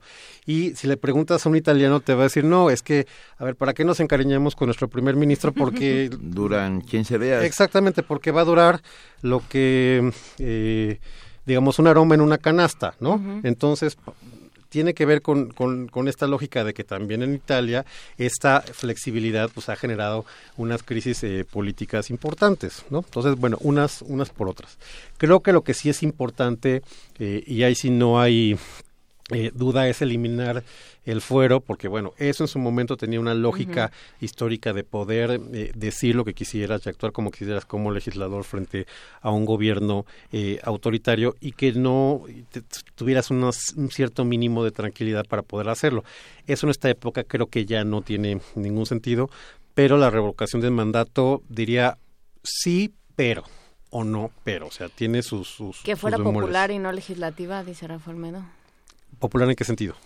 plebiscito. Ah, por eh, No, porque volvemos al mismo caso, digamos, si un... Eh, ya, y ahora que estamos, eh, digamos, tan afectos... Los, mismos que cooptaste para que votaran por ti la primera vez, votarán la segunda vez. Exactamente, digamos, ahora que estamos tan, tan, tan afectos a atacar eh, eh, al gobierno, obviamente nos ha dado una diversidad de, de, de, razones. De motivos. De motivos, digamos, ahí sí no, no, no, eh, no nos sobran razones. Eh, más bien no nos faltan razones. El asunto tendría que ver con, eh, bueno, pues se puede generar, digamos, una, una campaña bien armada y bien articulada y pues andar eh, eh destituyendo eh, gobernantes. Pensemos, por ejemplo, el caso de, de Brasil. A ver, eh, Dilma se tenía que, que haber ido por su debilidad política en el, en el, en el legislativo. Pero en realidad Brasil está mucho mejor ahora que se fue Dilma. Pues la verdad es que no este no no no me queda muy claro no entonces eh, tirar a un tirar un gobernador o tirar a un eh, a un presidente pues te puede generar una crisis política mucho mayor de la que eh, aparentemente tratas de solucionar con buena fe no sí. Dice Manuel decís ya para irnos, eh, la cosa es que la corrupción es sistémica, hay funcionarios honestos que se vuelven estorbo para su funcionamiento. Sí, ya estamos acostumbrados. Estaba oyendo el otro día justo en el aeropuerto de Guadalajara, oía a, tres chavitos que platicaban y uno decía, estaban hablando de la cartilla. Y uno decía, bueno, pero ¿y tú cómo le hiciste para sacarla? Es que cuando a mí me tocó, mi papá era presidente, asumo que presidente municipal. Ah, no, bueno, pues así sí. Sí, pues en la mañana le habló a no sé quién, en la tarde yo ya la tenía. Ay, pues yo voy a buscar porque tengo un tío que está metido en... ¿no? Y entonces pues así así estamos así estamos hechos no el problema es irse irse desacostumbrando a eso. Exacto es, es, un cambio es un cambio de mentalidad digo por ejemplo la verdad es que ahora eh, lo podemos ver en un caso puntual en la Ciudad de México con el asunto de eh, las multas. Pues ya si eh, empiezas a recibir eh, notificaciones de que tienes que andar pagando tal cantidad por rebasar el límite de velocidad, pues poco a poco son de ese tipo de, de conductas que te van a hacer eh, apegarte más allá, eh, a estar más cerca de esta cuestión de la legalidad, del Estado de Derecho, cualquiera cosa que... por la vía punitiva, exacto, y no, sí o no, esa es una de dos, tiene que ver con un cambio, digamos, de incentivos, pero también por, por, por, sanciones, es una combinación de dos cosas. Pero el asunto tiene que ver con que nos vayamos separando de esta idea de decir, bueno, como todo es eh, un... Eh, un caos y una anarquía, pues también mi situación individual es tratar de ser la excepción a la ley y conseguir a través de una relación que salga yo beneficiado o exceptuado ¿no? de determinada eh, conducta y así obtener un, un beneficio eh, personal que me eh, haga distinto a la observación que, debe que debemos de tener todos ante, ante la ley y el orden, pues. Horacio Vives, muchísimas gracias por estar con nosotros una vez más. por documentar nuestro optimismo, como siempre. Yo digo que... Así es, siempre salimos este pues, pues raspadones.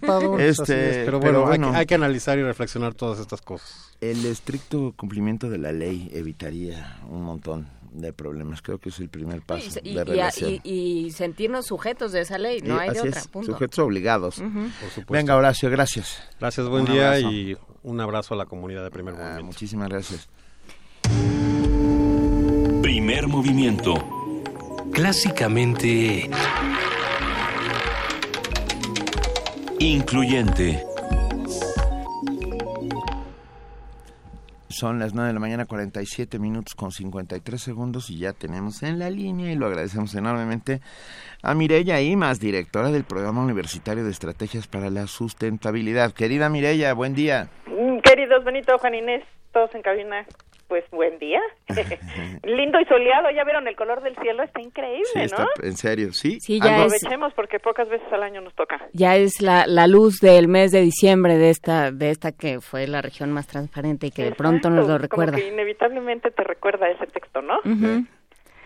Bueno, pues yo les quiero platicar de la treceava conferencia de las partes. A ver. Del Convenio sobre Diversidad Biológica de Naciones Unidas, conocida como la COP13, que pues llegó al Caribe mexicano.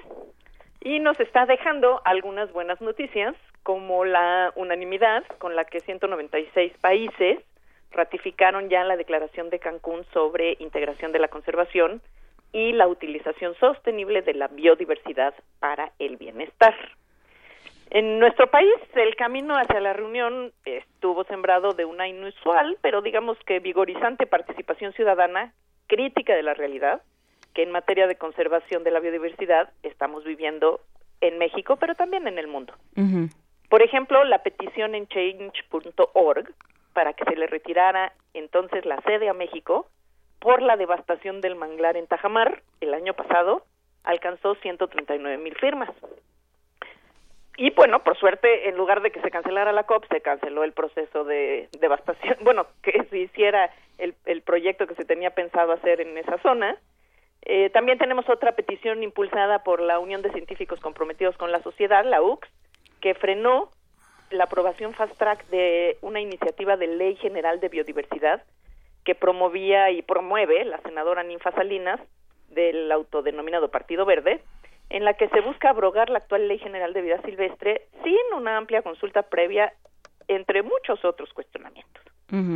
Pero bueno, pues no hay fecha que no se cumpla y en medio de estas polémicas llegó la COP13. Eh, además de la amplia participación mundial, ha sido notable en esta, en esta COP la presencia de diversos sectores en los foros de ciencias, negocios, la cumbre global de ciudades que tuvo aquí lugar en el Distrito Federal y la cumbre Much Tambal, espero haberlo dicho bien, sobre experiencia indígena, conocimiento tradicional y diversidad biológica y cultural. El documento resultante de estos trabajos expresa bastante bien el grado de la crisis ambiental al declarar que estamos muy preocupados por los impactos negativos en la biodiversidad ocasionados por la degradación y fragmentación de los ecosistemas, cambios no sostenibles en el uso de la tierra, sobreexplotación de recursos naturales, tala, captura y comercio ilegal de especies, introducción de especies exóticas invasoras, contaminación del aire, el suelo, las aguas continentales y de los océanos, cambio climático y desertificación. Ya difícilmente podemos imaginar algo que, que agregar a esta lista, ¿verdad? La declaración contiene aspectos muy positivos como el advertir sobre la necesidad de relacionar estrechamente los acuerdos de París de cambio climático, la COP22, con las resoluciones del convenio sobre la diversidad biológica y viceversa. Insiste en incorporar las actividades de los sectores agrícola, forestal, pesquero y de turismo a las medidas de conservación y aprovechamiento sostenible de la biodiversidad y de los servicios ecosistémicos que la biodiversidad nos provee, por ser actividades que dependen de la misma biodiversidad y porque esto tiene impactos directos e indirectos en la propia biodiversidad. La Declaración de Cancún hace un llamado a incorporar los valores de esta biodiversidad en los sistemas nacionales de contabilidad, pues ciertamente una nación que pierde biodiversidad debería reconocerse como una nación más pobre. La seguridad alimentaria, la erradicación de la pobreza, el empleo pleno y el trabajo decente son temas indisolublemente ligados a la conservación del patrimonio biodiverso y que, por tanto, están presentes en el documento, así como la necesidad de promover cultivos y dietas diversificadas, cultivar y conservar variedades, variedades locales de plantas alimentarias, son otros aspectos positivos que se están manejando en esta COP. Ahora bien, aunque los menciona como problemas y plantea las acciones a seguir, la declaración no es suficientemente enfática acerca del desperdicio de alimentos y su origen, las consecuencias ambientales de ciertos agronegocios y de la visión de los alimentos como commodities y no como un derecho humano. No hace hincapié en la gravedad del estado actual de la mayor parte de las pesquerías del mundo o en la crisis de los polinizadores y tampoco plantea vías para ir abandonando paulatinamente, perdón, abandonando paulatinamente el uso de pesticidas y agroquímicos. Tampoco critica las consecuencias ambientales y sociales que tiene la producción mundial, por ejemplo, de soya, aceite de palma, carne de res, madera y pulpa para papel, las cuales se cuentan entre las materias primas más destructivas de acuerdo con Víctor Manuel Toledo del Instituto de Investigaciones en Ecosistemas de la UNAM. No se menciona la necesidad de entender mejor e invertir más en el estudio de las consecuencias ambientales de la introducción de especies transgénicas en los sistemas agroecológicos del mundo. Y aunque se insiste en el reparto justo de los beneficios de la biodiversidad, no quedan muy claros los mecanismos para lograrlo, en especial hacia las comunidades indígenas, quienes salvaguardan buena parte de las regiones mejor conservadas del planeta y que han producido una parte sustancial de la diversidad alimentaria con la que contamos. Bueno, pues con todo y sus claroscuros, no deja de ser buena noticia el que cada vez más naciones entiendan, al menos formalmente, la urgencia de frenar la degradación ambiental del planeta. Así pues, la COP13 es un llamado también internacional hacia Estados Unidos que tuvo con la administración Obama a un presidente que actuó como ningún otro en casi un siglo a favor de la conservación y hoy se enfrenta a la zozobra que genera la próxima presidencia.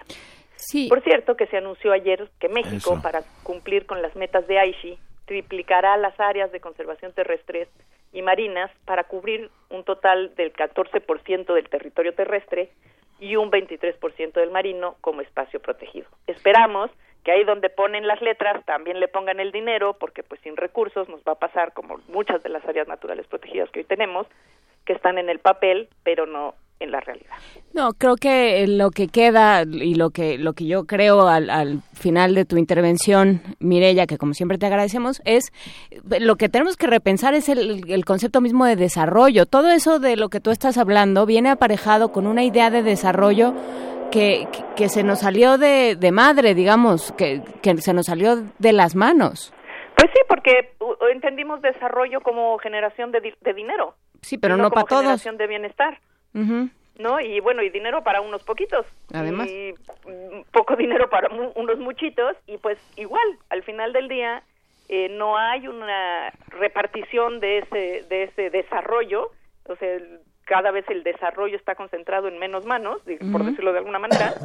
Y el resto estamos padeciendo ese modelo de desarrollo en calidad de vida, en calidad de nuestros ecosistemas. En la barrera de coral que ya se nos está blanqueando, todas Exacto, estas cosas. ¿no? O sea, de, realmente eh, lo que tenemos que repensar de manera muy seria es el modelo de desarrollo, ¿no? Y, y, para qué estamos acumulando dinero y riqueza y para quién cuando el resto, pues la mayoría de la población del mundo no está disfrutando de ese proceso, ¿no? Bueno, está muriendo de hambre. Y viviendo las consecuencias, eso sí. Este, bueno, pues muchísimas gracias, Mireya. no, hombre, les mando un besote y fue un gusto verlos en la fila. Aunque sea así, no, no, no podemos seguir viéndonos así. No, no, no. tenemos que irnos a echar un café. Sí, pues sí, en un pasillo así, decir, hola, te fue bien, sí, a ti también, Ruru. No, deja tú, tengo, tengo planes, que fue lo que nos dijo a nosotros, como Pinky, haz de cuenta como Pinky Cerebro, así nos encontró y dijo que iba a dominar el mundo, y primer movimiento. Les mando un beso muy grande un a los beso, dos. Un, un beso, gran abrazo. Eh, de la UNAM rindió un merecido homenaje a la doctora Elisa García Barragán, por supuesto, con motivo de sus 80 años de vida y por su contribución al desarrollo de del Instituto de Investigaciones Estéticas de la UNAM y, por supuesto, a su trabajo en la historia del arte, en el desarrollo de la historia del arte en nuestro país. La información la tiene nuestro querido compañero Antonio Quijano. Con la presentación de un libro que lleva su nombre, la doctora Elisa García Barragán recibió un homenaje con motivo de sus 80 años de vida. En el auditorio Jorge Carpizo de la Coordinación de Humanidades, la doctora Leticia Gómez Orozco resaltó la publicación del texto que incluye la opinión de diversas personalidades de la academia, así como ex rectores de la UNAM. El libro se pensó como una sucesión de contribuciones de amigos, colegas, alumnos y especialistas, en donde además de mostrar el cariño, la lealtad y la amistad con la doctora y festejar sus 80 años, se ponderaran algunas de sus contribuciones más sólidas a su disciplina de estudio, a la vida universitaria y a la personal. Se estructuraron en apartados que bordearan aquellos campos académicos en los que la doctora García Barragán se ha abocado, la universidad, la historia del arte, la historia, la imagen y la palabra, el patrimonio, la colega y amiga, los museos, la maestra, la interdisciplina y el intercambio académico. Estos grandes apartados, sin dejar de lado una contribución muy significativa escrita por su querido hermano Manuel García Barragán, que nos dibuja la doctora en el seno familiar y cómo desde sus primeras inquietudes el arte llamó a la puerta de su vida.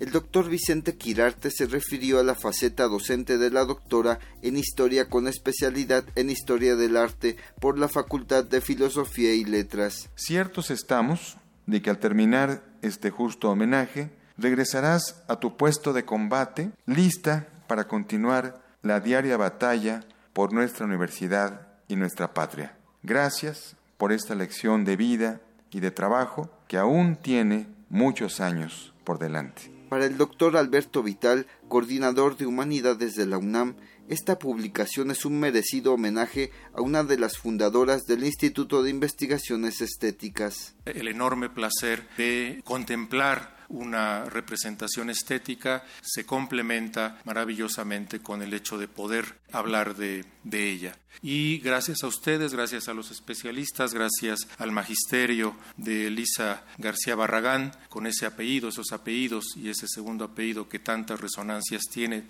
también para las artes en México, para la arquitectura, por supuesto, el hecho de hablar de arte, para los que no somos especialistas, se convierte en un escuchar sobre arte y es un escuchar siempre agradecido. Al final del acto, García Barragán agradeció la publicación del libro y el homenaje de la Coordinación de Humanidades. Yo creo que con lo que se ha dicho hoy y para evitar que la emoción me gane, lo único que podría decir es muchas, muchas gracias por la amistad, por el cariño, por el reflejo de quienes me han acompañado en la vida en muchos aspectos. Muchas gracias. Para Radio UNAM, Antonio Quijano. Primer movimiento. Clásicamente... Universitario. Pues Benito, en nombre de este amor y por tu bien. Te digo adiós. Son las 10 de la mañana en punto. Nos vamos. Gracias a todos los que hacen posible diariamente Primer Movimiento y por supuesto a los que están ahí haciendo comunidad con nosotros. Un abrazo a Luisa que ya se reincorpora mañana y esto fue Primer Movimiento. El mundo desde la universidad. Nos vemos mañana.